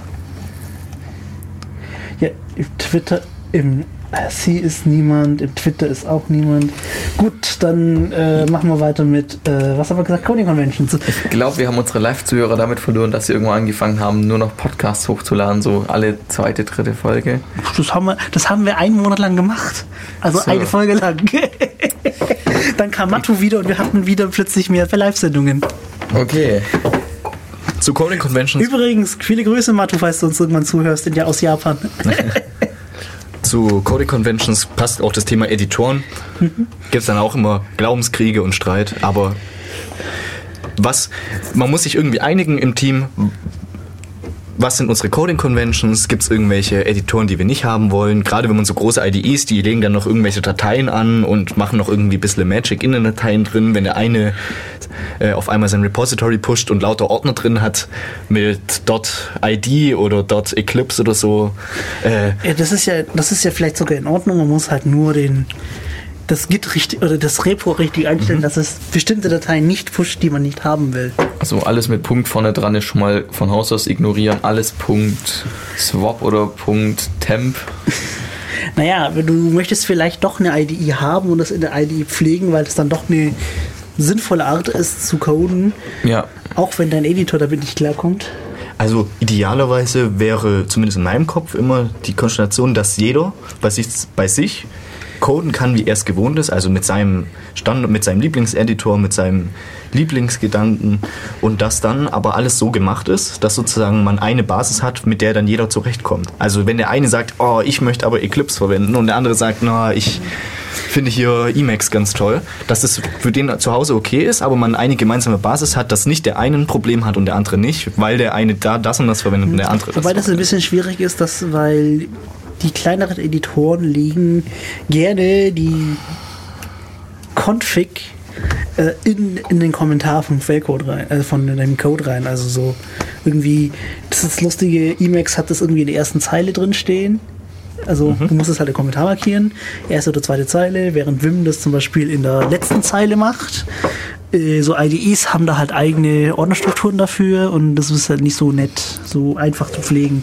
Aber ja, das ist generell eine coole Idee, würde ich auch gerne haben. Ja, es gibt noch ein anderes Problem. Ich erinnere mich an ein Problem mit Codeblocks, dass jede Datei, die das Ding in einem Projekt verwaltet, muss in einer XML-Datei stehen. Das heißt, du kannst nicht sagen, ja, nimm den kompletten ähm, Dateibaum hier ab, ab der Stelle, sondern du musst explizit in eine XML-Datei eintragen, diese Datei gehört dazu, diese Datei gehört dazu. Es hat, glaube ich, auch die Möglichkeit zu sagen, ja, guck mal durch oder sowas, aber Refresh. das ist halt doch etwas unpraktisch. Man möchte doch dann tatsächlich, dass die IDE allein mit dem Dateibaum arbeitet und nicht mit irgendeiner XML-Datei, weil das relativ unpraktisch ist, weil dann jeder, wenn er eine neue Datei anlegt, die. XML-Datei editieren muss und Naja, das ist vielleicht ein etwas, was man sich mit äh, Hooks implementieren kann. Ja, muss halt der Mensch, der das machen muss, mal einmal richtig einrichten, dann geht das schon. es ist halt unpraktisch, wenn du mehrere IDEs hast, die unterschiedliche Speicherformate haben, dann auch implementieren musst. Das ist halt ein Zeitoverhead. Ja. Aber Also- wenn das mal funktioniert, kannst du es einfach übertragen. Ja, das ist wahr. Zu dem Thema, ich weiß nicht, wie weit es äh, äh, gut funktioniert, aber ich habe mal vor einer Zeit was gesehen und zwar das ist eine äh, Dot-Editor Config ähm, und die legst du sozusagen in dein Repository rein. Und in dieser Config steht, steht ähm, ich weiß nicht ganz genau, wie das funktioniert, aber da steht ähm, dann genau Coding-Style drin und Editor-Einstellungen, aber in allgemein. Und diese Editor-Config, die verwaltet es dann für die verschiedenen Editoren und IDEs. Das heißt, ich schreibe jetzt irgendwie in die Editor-Config rein, bitte Tabs ist gleich zwei Spaces. Ah, dann hat's das schon. Und dann funktioniert das und dann funktioniert das sozusagen auf allen. Ich weiß eben nicht, wie gut es funktioniert, aber sowas ist, sowas fände ich zum Beispiel ultra praktisch, weil jeder, im Idealfall kommt jemand dazu, der äh, klont das Projekt und der hat alles am Laufen. Anderer Punkt, ähm, was auch zum Editieren gehört, jetzt macht man irgendwas mit einem Server oder irgendwelchen größeren Einstellungen, ja? ja. Jetzt muss ja jeder, der entwickelt, bei sich zu Hause so einen Server zu Hause haben oder irgendwie einen Zugriff auf einen Entwicklungsserver oder auf die gemeinsame Datenbank. Was gibt's, was gibt's da für Möglichkeiten? habt ihr da irgendwas? Habt ihr da mal Erfahrungen gemacht, schlechte Erfahrungen? Schlechte Erfahrung, äh, dass jeder lokal seinen eigenen Server betreibt und dann am Schluss sehr komische Dinge passieren, weil die Leute äh, die Datenbank nicht up updaten und auf der alten Datenbank arbeiten. Also auf den alten Datenbankmodell arbeiten. Das ist das Problem. Ähm, wobei zentrale Dings haben halt auch wieder einen Nachteil, das musst du halt, da musst du es irgendwie öffentlich zugänglich machen und dann hast du wieder die ganzen Angriffe am Hals, um die du dich kümmern musst. Wie wär's da mit einem VPN? Also man richtet ein Netzwerk ein, in dem die Kiste verfügbar Ja, ist. das muss man halt auch einrichten. Ja, aber das ist einmaliger Zeitoverhead. Alles andere ist halt, VPN, vielleicht Nachteil, du musst dann auch halt Internet haben, ja, um zu programmieren. Jetzt bin ich mal im Bus. Gut, Bus, Fernbus ist jetzt, äh, da gibt es meistens noch, jetzt sitze ich mal in der Bahn. Und, Da gibt es auch schon. Ähm, du sitzt im Flugzeug, ne, hat's auch. Also, ähm, sitzt, du sitzt am Ende der Welt in, An in der Antarktis fest. Und ich möchte Gut, das hast du eigentlich andere Sorgen als Kronen, aber ja, nehmen wir das mal an. Also was ich äh, öfters mal gemacht habe oder so, das ist so eine virtuelle Maschine, dass man eben die verteilt, so hey, und hier auf der virtuellen Maschine kannst du schaffen. Und da ist alles drin, da ist eine Testdatenbank drin und Ja, das funktioniert halt nur so lange, wie sich die Datenbank nicht ändert. Also die, die Struktur. genau, also die Struktur muss irgendwie klar sein. Ähm, Ich- dafür, müsste man, dafür müsste man einen Plan haben, wie man die Datenbank sinnvoll baut. Ich habe ein cooles Tool, was ich oft verwende sogar, das nennt sich Vagrant. Das ist eben so ähnlich wie dieses Editor-Config, bloß da kann ich so eine Config schreiben für virtuelle Maschinen, okay? Das heißt, ich push nachher in meinem Repository auch diese Vagrant-File und jeder, der dann mit diesem, mit der Vagrant bei sich installiert hat, also es ist ein Tool und irgendwie dann braucht er noch Oracle, äh, OpenBox oder VirtualBox äh. VirtualBox, nicht OpenBox. Ähm, OpenBox Genau, ja. Ähm, und dann mache ich einfach Vagrant ab. Die Maschine startet mit den allen, all den Settings ähm, und ich habe sozusagen eine Maschine, auf die ich per SSH zugreifen kann und die dann schon idealerweise alles installiert hat wie einen Apache-Server. Solche Geschichten zum Beispiel. Sowas ist, finde ich, auch praktisch zum Arbeiten. Hat auch seine Nachteile, ja, man startet jedes Mal eine virtuelle Maschine, aber solche Sachen erleichtern es stark. Also das, was man sonst vielleicht heute einen ganzen Tag gebraucht hat, um sich so einen ähm, doofen äh, Stack aufzubauen mit irgendwelchen Servern und Datenbanken, das kann dann, ich sag mal, in zwei Minuten plus minus Downloadzeit, äh, plus Downloadzeit passieren. Das sind so, Das ist mir viel zu magisch, wenn ich ehrlich bin, aber gut. Ja, dann brauchst du eventuell noch einen ähm, Cron-Skript auf dem Server, das die Datenbank dann irgendwann noch mit reinlegt, dass du nur noch das ähm, VirtualBox-Image runterladen musst, dass du immer die aktuelle Datenbank drauf hast oder sowas. Das ist das Problem. Das geht. naja, der Witz ist, äh, du kannst in der Vagrant-File reinschreiben, dass es zum Beispiel die Datenbank von außerhalb nimmt, ja. Du, so. sagst, du kannst, und der Witz ist eben nicht, dass man sozusagen dann dieses große, sag ich mal, 3, 4 Gigabyte große Image verschickt, sondern du verschickst ja bloß diese kleine Textdatei, in der drin steht, lade dir das Ubuntu-Image runter und installiere dann mit apt folgende Sachen, zum Beispiel. Ach so, das ist quasi nur eine äh, Du hast das böse Wort mit U gesagt. Also ja, als Beispiel, Ubuntu, irgendeine, lade dir folgendes Linux-System runter und dann installiere folgende Sachen. Und dann kannst du auch sicher gehen, dass jeder so die gleich, das gleiche Setup hat. Es soll schon vorgekommen sein, dass der eine die eine Version hat und der andere die andere Version. Bei ihm funktioniert alles und beim anderen überhaupt nicht. Da hatten wir auch schon interessante Probleme, vor allem jetzt was Multimedia-Sachen anging. Ähm, das war ein Problem mit der Aktualisierung von, einem, von einer OpenGL-Komponente und dann konnte es beim einen kompilieren und beim anderen wieder nicht. Und es wurde dann halt gelöst, indem man einfach statisch die ältere Version benutzt hat. Ja, gut, das wäre mit einer virtuellen Maschine deutlich besser lösbar, aber wenn du die Software dann deployst, hast du dasselbe Problem dann wieder halt in noch bunter, weil dann die äh, Divergenz zwischen den Versionen und den Betriebssystemen halt noch größer ist. Bei einer virtuellen Maschine, oder wie? Wenn du jetzt als Entwicklerteam immer die einheitliche virtuelle Maschine benutzt und du hast eine Software, die du deployst, also oder wo für den Endbenutzerbedarf gedacht ist, dann ähm, hast du vielleicht dann Konflikte, wenn der Benutzer halt nicht die Version benutzt, die du hast. Ja, aber der Witz an, der, an dieser virtuellen Maschine ist ja, dass dann du im Vornherein eigentlich schon weißt, wo du deployst. und du dann die virtuelle Maschine so baust, wie dann nachher dein Deploy-Ziel. Damit du sich, das ist natürlich, das ist natürlich doof, wenn du die Maschine so baust, anders baust, wie dann nachher deployst. Aber wenn du im Vornherein weißt, ich de- deploye auf Debian Punkt, Punkt, Punkt, mit folgenden Versionen, Punkt, Punkt, Punkt, dann holst du die natürlich alle in die virtuelle Maschine und kannst sicher gehen, wenn das solange das bei mir auf der virtuellen Maschine läuft, dadurch, dass das genau die gleiche Config ist. Genau. Das heißt, wenn ich Pech habe, brauche ich 10 virtuelle Maschinen für Linux-Distributionen und andere Betriebssysteme nur um ähm, sinnvoll. Ja, okay, das bietet sich eigentlich schon irgendwie an. Richtig, ja. Ähm, anderer Punkt, das ist, glaube ich, das nächste. Ich kenne ich kenne das jetzt bloß vom Hören. Da gibt es dieses Docker. Das habe ich jetzt in letzter Zeit ganz oft gelesen. Wisst ihr da ein bisschen näher Bescheid? Das ist auch.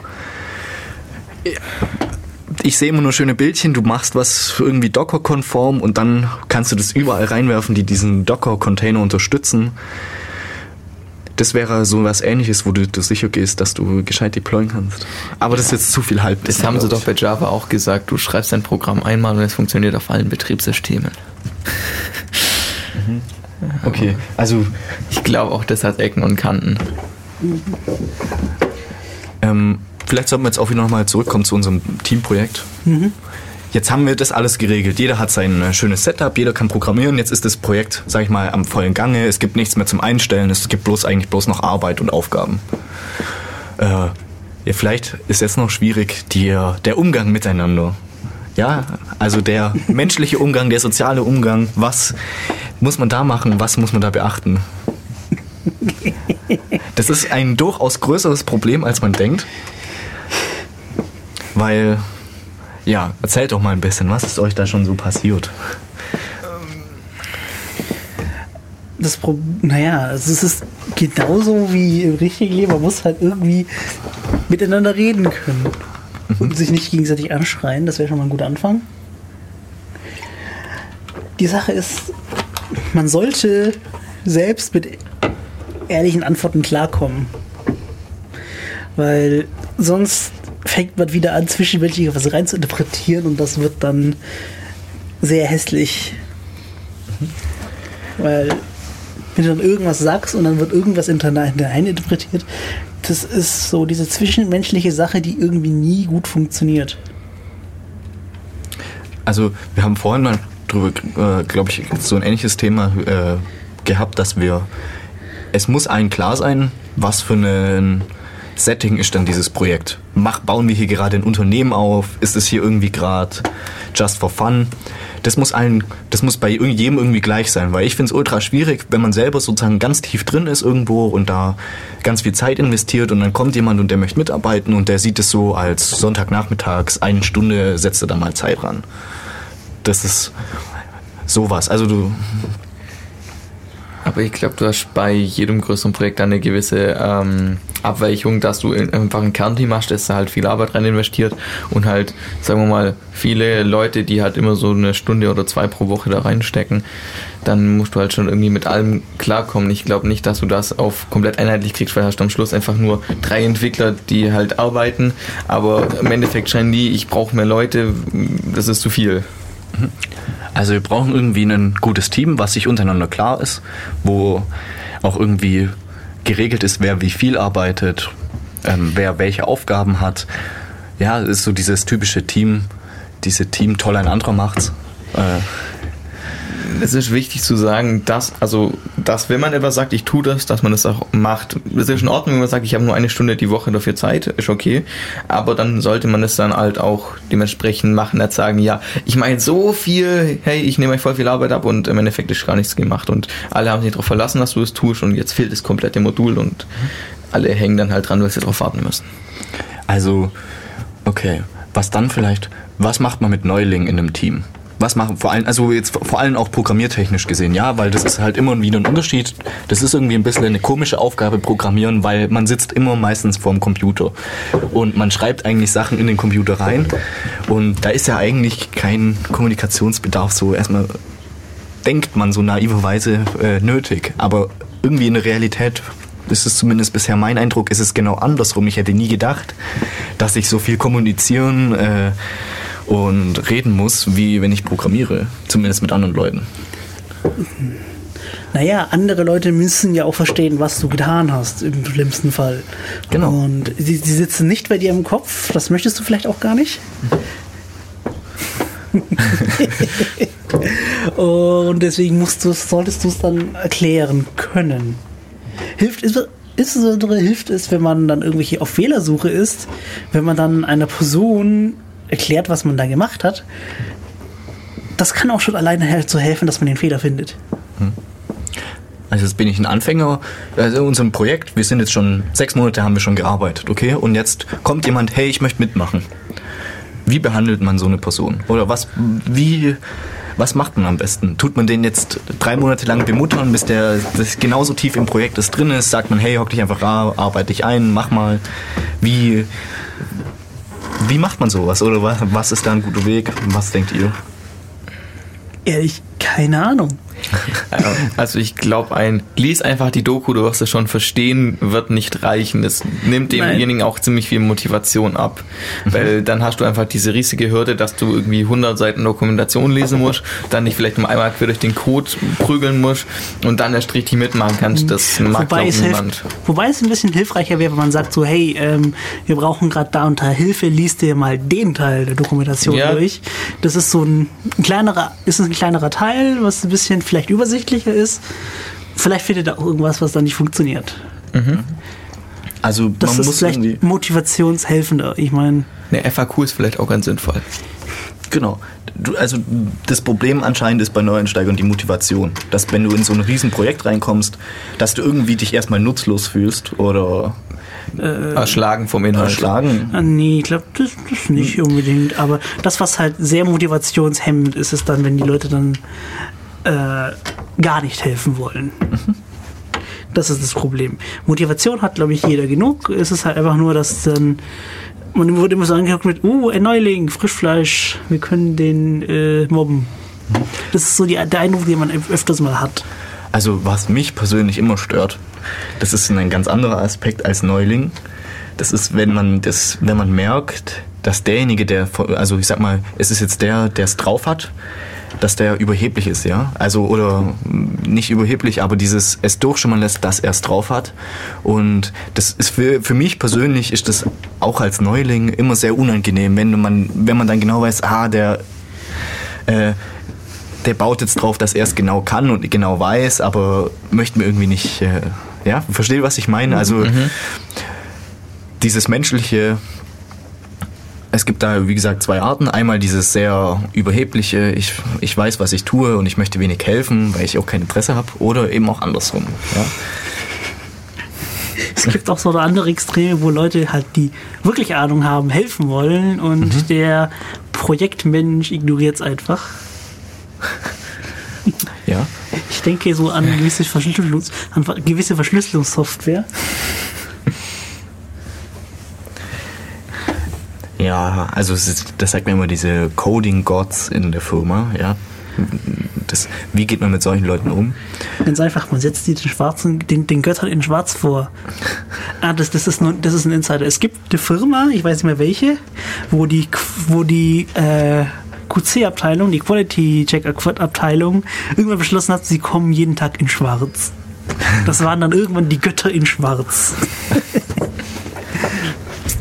Andersrum gibt es ja auch immer wieder den Fall, ein Anfänger hat laute Fragen ja, und behindert irgendwie andere beim Arbeiten. Das ist so eine Sache. Ähm, ich, müsst, ich müsste mir tatsächlich die Lage anschauen, bevor ich etwas sagen kann. Weil es gibt Leute, die stellen unglaublich sinnvolle Fragen und die sollte man schon beantworten.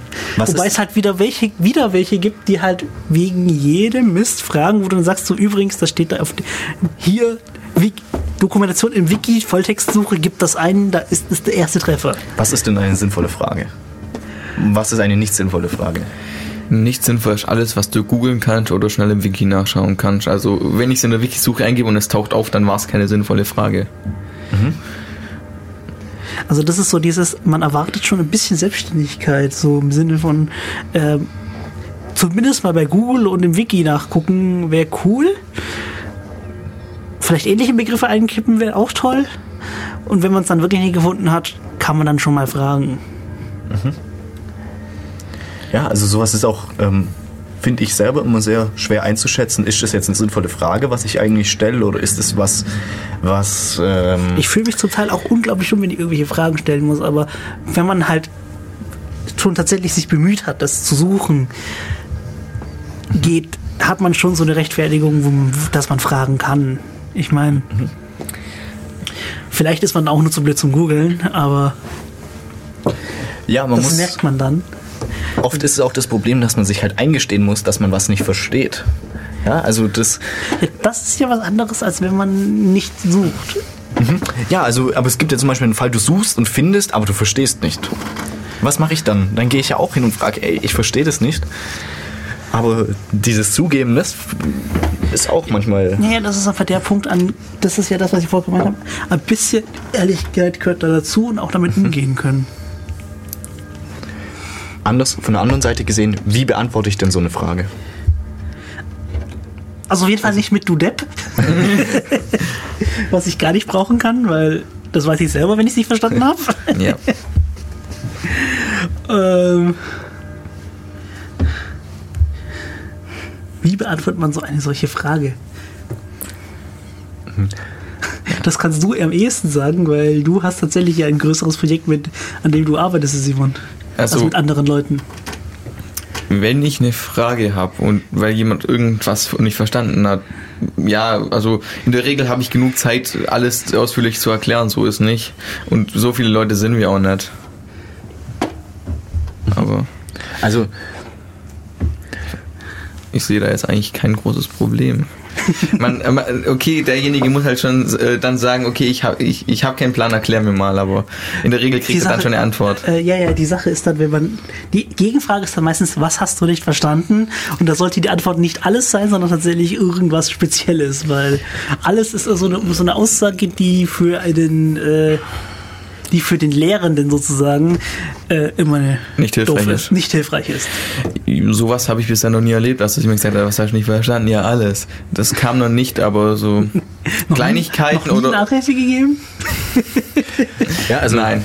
Das gibt's ja nicht nur beim Programmieren, das gibt's, kennt jeder. Ja, du weißt irgendwas und jemand kommt zu dir her und fragt, ja. Und jetzt ist es ja oft so, dass man irgendwie mal was zu tun hat. Ja, also wenn man keine, wenn man den ganzen Tag frei hätte, dann ist das ein anderer Moment, wie wenn man auch irgendwie noch Uni hat und Arbeit und äh, Hausaufgaben oder Hobbys oder mal seine persönliche freie Zeit, die man eben nicht mit Fragen beantworten will. Also ich finde es zum Beispiel auch schwierig, jemand kommt zu fragen, wie sage ich dem jetzt, hey, sorry, aber ich beantworte dir das nicht, einfach weil das keine Frage ist, äh, die jetzt eine persönliche Beantwortung braucht, die mit einem Let me Google that for you viel besser erklärt ist, als wenn ich dir jetzt zehn Minuten lang das auf dem Bildschirm zeige. Tatsächlich, tatsächlich sagen, äh, beim ersten Mal würde ich noch sagen, ja, google das doch mal einfach. Beim zweiten Mal würde ich dann einfach sagen, let me google that for you. Einfach wortlos mit diesem Link, wenn es per E-Mail kommt, zurückschicken. Let me google it for you. Es gibt eine Seite, die das äh, tatsächlich baut. Es gibt es schon viel zu oft, dass man es braucht. Ähm, Aber wenn tatsächlich mal die Frage kommt, ja, was verstehst du nicht alles, dann wandert man doch normalerweise als der, der halt Bescheid weiß, so den groben Faden ab, was, was könnte dieses alles denn sein? Ähm, also so hast du das Gesamtding nicht verstanden oder dann äh, probierst du halt schwind die, äh, die einzelnen Komponenten durch, bis du das findest, was er nicht verstanden hat und dann kannst du es erklären. Das dauert zwar länger, aber der, der, der dir gegenüber sitzt, fühlt sich dann halt nicht ganz so blöd. Die, die Sache ist, oft ist da irgendwie auch keine Zeit. Also ich finde es zum Beispiel schwierig, wenn ich arbeite und jemand fragt mich was, okay? Ich bin ja irgendwie in meinen Gedankengängen drin, gerade auch beim Programmieren. Man hat ja irgendwann mal dieses, man ist drin und jeder, der kommt, wird entweder ignoriert oder wenn ich mich jetzt umdrehe und wegschaue, habe ich meinen Gedankengang schon wieder vergessen. Und jetzt kommt jemand und fragt dich was, was, sag ich mal, eine doofe Frage ist, was irgendwie leicht zu beantworten wäre. Jetzt habe ich nicht die Zeit, mir jedes Mal zu denken, oh, was ist denn jetzt genau dem sein Problem, sondern manchmal ist dann die Antwort halt, sorry, aber jetzt nicht. Ähm, das, damit muss man tatsächlich klarkommen, weil man muss halt dran denken, selbst man, es arbeiten halt Leute auch mal. Und selbst wenn du halt in so einer Firma arbeitest, du bist tatsächlich in Momenten drin, wo du nicht gestört werden solltest. Ich meine, und auch nicht möchtest. Also, wenn du da irgendwie gerade hochkomplizierten Code schreiben musst, weil wie die Abläufe, die dir gerade eingefallen sind und die, du musst unbedingt irgendwo hinbringen, sei es Pseudocode oder sonstiges, da ist das das Schlimmste, unterbrochen zu werden, weil dann hast du den Faden verloren und darfst dir dann wieder drei Stunden Arbeit reinstecken, um es dir richtig zu überlegen. Genau.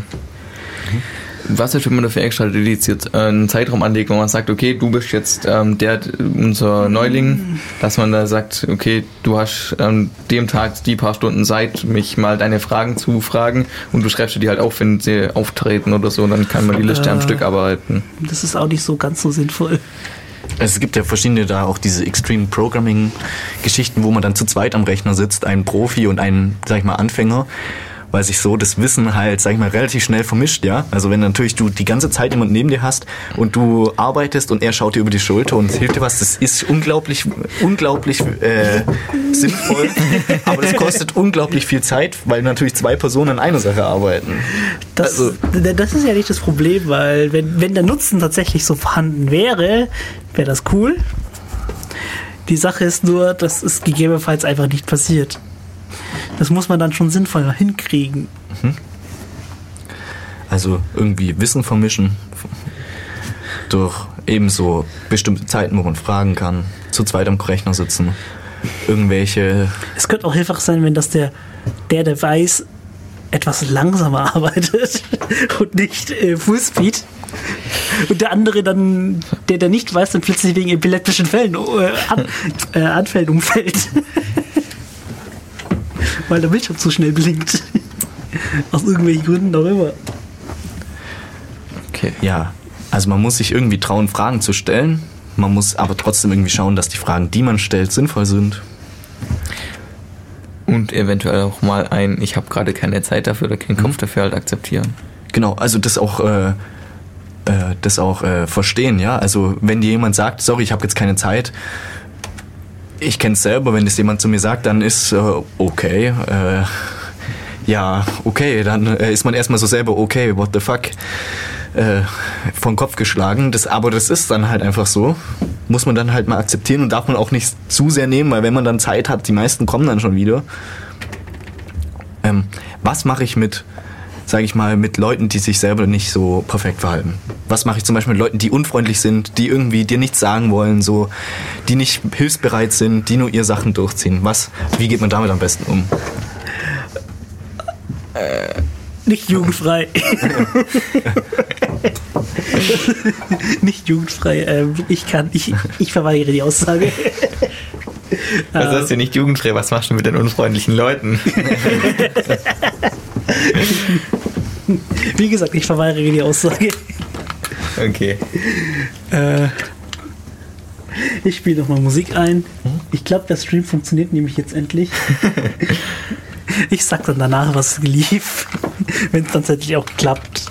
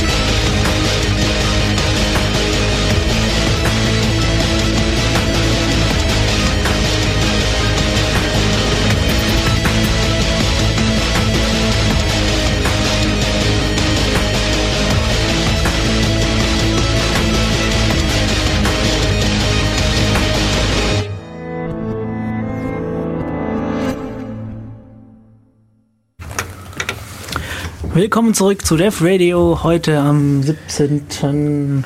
Mai. Ähm, ja, das Thema ist Zusammenarbeit von, von und mit Programmierern. Wir haben, stimmt, wir haben vergessen, weil, wie zu, zu diskutieren, was ein Nicht-Programmierer mit einem Programmierer, was die zu beachten haben. Also, Ich an den mein- Programmierer kann, äh, nicht zu viel Fachwörter benutzen, der Nicht-Programmierer wäre dir sehr dankbar dafür. Ja, zum Beispiel, was hat das, das Beispiel von neulich war, dass Protokoll für einen Laien äh, nicht verständlich ist. Wir sind zu dem Schluss gekommen, eine technische Kommunikationskonvention wäre ein verständliches Wort dafür. Ja, Ja, gut. Der Nicht-Techie kennt halt das Protokoll nur als, ja, da hat ja halt jemand mal aufgeschrieben, was in der Sitzung war oder sowas. Das hat halt mit Technik für den relativ wenig zu tun. Also man muss irgendwie so eine gemeinsame Basis haben, auf der man sich versteht. Weil auch der Nicht-Techie, der zum Programmieren kommt, hat ja irgendwo so seine Wissensdomäne. Von mir aus, ich sag jetzt mal einfach Designer, ja. Der hat natürlich viel Ahnung von Zeugs, wo der Programmierer davor steht. Äh, was willst du mir erklären? Man muss, muss Vor sozusagen allem eine hat- gemeinsame Basis finden. Vor ne? allem hat der Nicht-Programmierer meistens die Ideen. meistens. Ja, beziehungsweise auch einfach die Aufgaben. Der sagt, du musst das rote Feld oben links haben und das grüne Feld oben rechts und dann. Genau, und dann muss es sozusagen auch für den Programmierer klar sein und für den Designer, der muss sich sicher sein, dass so wie er es sagt, der Programmierer dann noch macht. Also so ganz simpel gesagt, ja. Okay. Gibt es sonst was, was man beachten muss, wenn man äh, mit Nicht-Programmierern äh, oder mit anderen Leuten, mit anderen, ich sage jetzt mal Spezialisierungen, was kann man da noch beachten? Jetzt, ich sag mal als Programmierer. wenn der Programmierer überlegen muss, äh, ob es überhaupt möglich ist oder wie schwer es und sagt, "Ah, ja, es geht, so und in dem Ton, sollte man sich tatsächlich überlegen, ob man das wirklich haben will, weil das impliziert meistens schon viel, viel Arbeit und meistens irgendwelches Gehecke, was nicht schön ist. Ehrlich sein. Ich habe oft den Eindruck, dass so als Programmierer, du hast natürlich deinen Jetzt- Wissensschatz, du kannst natürlich viel erzählen, ja. Du kannst viel äh, Schwachsinn erzählen und auch, ah, das, das geht aber nicht und du weißt ganz genau, ah, das ist für mich eine Arbeitsaufwand von zwei Minuten. Also da irgendwie. Nein, nein, Oder? also der, der, der, der Fall ist eher eher andersrum, dass die Leute dann, die, der Programmierer dann dasteht, also der Mensch, der es dann macht und sagt so, ja, in dem Ton so richtig, "Nein, ich will es eigentlich nicht machen, weil es ist eine viel zu viel Arbeit und den Nutzen, ich sehe die Nutzen nicht ein. Da muss man halt wirklich darüber reden, ob das wirklich nützlich ist, weil in dem Moment ist halt mindestens einer davon, ist mindestens einer von beiden unglücklich. Ich gehe davon aus, meist, dass beide unglücklich sind, weil dann der Kunde sozusagen mit dem, Projek- mit dem Ergebnis auch nicht zufrieden ist.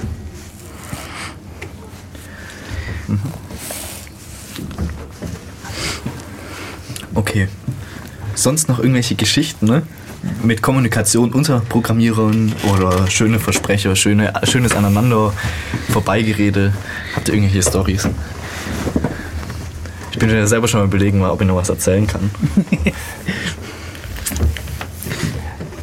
Ich habe da gerade spontan nichts auf Lager. Also,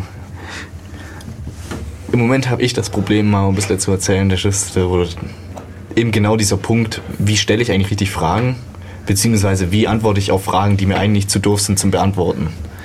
Im schlimmsten Fall redet man wirklich aneinander vorbei. So mit, ich habe Feature XY nicht verstanden und der andere äh, redet über irgendwas und du verstehst es einfach nicht. Und am Schluss stellt sich raus, der andere hat über was komplett anderes geredet.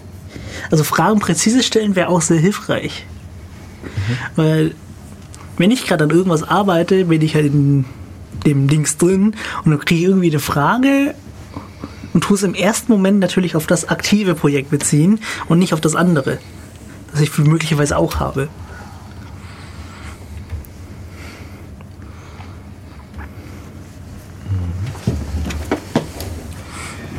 Übrigens, darf, äh, kann ich eine, äh, ist die Frage, darf ich eine Frage stellen? Eine sehr doofe Frage. Zeugt von Unsicherheit und von, ähm, du verschwendest Zeit. Du kannst auch direkt die Frage stellen und dann ist die An und wenn du, wenn ich keine Zeit habe, ist die Antwort die gleiche, wie wenn du fragen würdest, äh, ob du die Frage stellen darfst. Weil du mir die Frage direkt stellst, kann ich gleich die Frage antworten und muss nicht erst fragen, ja, was denn?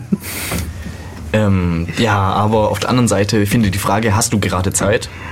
Zum Beispiel, die finde ich jetzt eigentlich, das finde ich eigentlich ein Ich ganz. finde, es ist zwar eine, ich finde es zwar eine, schon eine höfliche Sache und so, und ganz nett, aber so von, wenn man schon wenig Zeit hat, dann ist es einfach nur noch unnötig. Das weißt Find du ich nicht zumindest. unbedingt. Du weißt ja nicht unbedingt. Und wenn du fragst, wie viel Zeit hast du gerade, und wenn du jetzt sagst fünf Minuten, dann kann ich relativ genau abschätzen, ähm, was ich dich dann fragen kann und was nicht. Wenn du sagst, ja, ähm, ich habe jetzt eigentlich den Mittag frei, dann ähm, sieht es natürlich gleich ganz anders aus. Ja, anderer Punkt. Ich finde es auch schwierig zu erkennen, ob jemand gerade beschäftigt ist.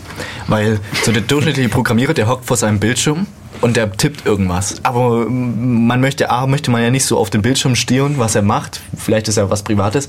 Auf der anderen Seite ist es auch oft nicht erkennbar. Ist der gerade hier auf IRC unterwegs und chattet über äh, Ponys?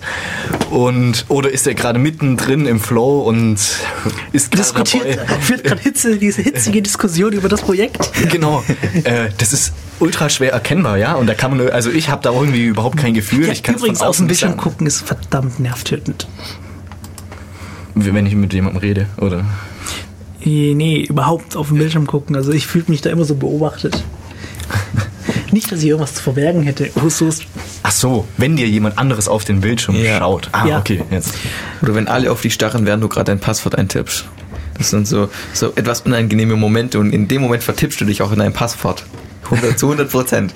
Wenn dich fünf Leute anstarren, während du dein Passwort eintippst, dann vertippst du dich zu 100 Prozent. Das hatte ich erst letztens an der Uni. Da musste ich auch mein Passwort eintippen, beziehungsweise äh, die andere Person hat sein Passwort eingetippt, hat mich angeschaut. Können Sie sich bitte umdrehen? Ich tippe jetzt mein Passwort ein. Und dann habe ich ungefähr, habe ich äh, im Kopf mitgehört, so, das waren mindestens 100 Tastenanschläge. Hab ich gedacht, der will mich doch verwirren. Aber Nein, das ist äh, bei den Menschen normal. Ich weiß nämlich zufälligerweise, von wem du gerade. Das ist bei den Guten normal und ich finde, es gehört auch dazu, dass man den Leuten nicht auf die Tastatur starrt Genau, oder ja, ist- äh, auf dem Bildschirm starrt, wenn die gerade das Passwort eingeben. Ich meine, es ist. Im schlimmsten Fall kann man mit dem Passwort alles machen.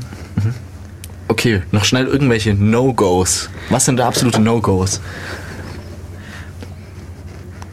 Also, Ähm, ungefragt die auf dem Bildschirm rumtatschen, ungefragt die Tastatur oder Maus schnappen. Äh, was gab's noch? also Im Passwort brutforcen. Ja, das. Für mich ist ein No-Go, mich während, des, während ich am PC bin, von hinten oder so zu berühren. Also um mich zu schütteln, mich anzupieksen oder so, um dann eine Frage zu stellen. Das finde ich ultra unangenehm. Da erschrecke ich auch jedes Mal, wenn ich jemand, gerade egal was ich mache, das finde ich zum Beispiel ein No-Go. So, das ist ja auch eine Art von Kommunikation. Ja. Das finde ich ultra nervtötend. ja, aber das ist, die Sache ist, es gibt Leute, die reagieren sonst nicht. Aber das liegt halt daran, dass sie gerade konzentriert arbeiten. Genau, also wenn jemand tatsächlich nicht äh, konzentriert oder Kopfhörer aufhat und absolut nichts hört, bei mir ist es zumindest so, ich weiß nicht, wie es bei anderen ist, dann ist das meistens gewollt, ja. Also wenn ich äh, überhaupt nichts höre, weil ich irgendwelche Kopfhörer aufhabe und laut Musik höre, dann hat das meistens den Hintergrund, dass ich auch nichts hören möchte. Und jeder, der eine Frage hat, soll doch bitte fragen, wenn ich die Kopfhörer mal runternehme. Ja. Aber es ist dringend. Genau, also, ja, so wie jede, also jede Frage ist dringend. Es Genau. gibt, glaube ich, keine Frage, die nicht dringend ist. äh, ja, sonst noch, sonst noch No-Gos. Ich finde da. Ja. Essen.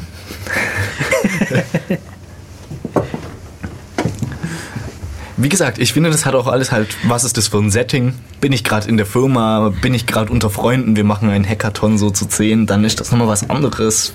Oder ist das irgendwie äh, bei mir zu Hause in der Wohnung? Äh, kommt natürlich drauf an, aber so, wie du schon gesagt hast, so grundsätzlich No-Gos auf einmal eine Tastatur rundtippen oder so, da weiß ich einfach nicht, was passiert. Oder jemand kommt rein und findet es lustig und drückt bei dir auf Escape. Ja, genau. Dann, äh, da kann es schon Ärger geben. Ja, also das, das ist sehr doof. das kann ich gar nicht leiden. Ne? Im schlimmsten Fall hast du was kaputt gemacht. Ja. Oder wenn Leute denken, du machst gerade nichts Wichtiges und sie mögen nicht ärgern und drücken auf deine Tastaturwelt rum und das. Ah, Übrigens hast du gerade eine, übrigens hast du gerade eine Rakete gestartet. du hast gerade. You did das auch. Du hast Nukes Richtung Russland geschickt.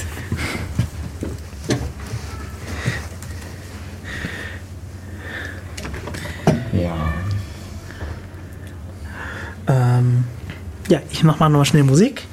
Ähm, es geht ja mittlerweile. Where I sometimes go, it has no existence in space or time. It's where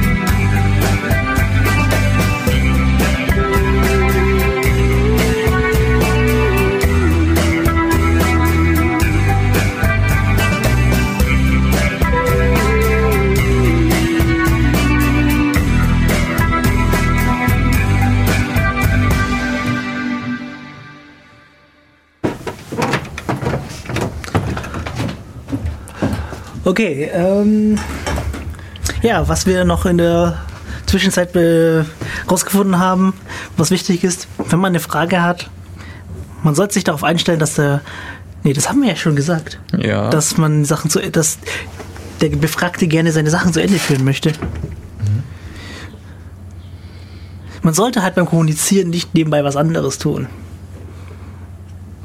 Genau. Den anderen überlegen lassen für eine Antwort. Kai hat schon gesagt, äh, ein guter Fix wäre zu sagen, lass mich kurz überlegen. Dann weiß der andere, ah, Frage verstanden, der braucht bloß, braucht bloß ein bisschen, um durch mein Gehirn durchzulaufen und dann die Antwort Nein, nein, abzugeben. man muss die Frage auch erstmal verarbeiten. Genau, ja. Bei Nichtverstehen was nachfragen. Öfters als man denkt, weil es ist eher nervig, wenn man was nicht versteht, denkt, oh, ich find's raus und dann doch nicht versteht und dann äh, nochmal kommt und nochmal fragt. So, das war die heutige Sendung. Äh, Im Studio waren Ricky Simon. Und Niklas? und wir hören uns hoffentlich in zwei Wochen wieder. Tschüss. Tschüss.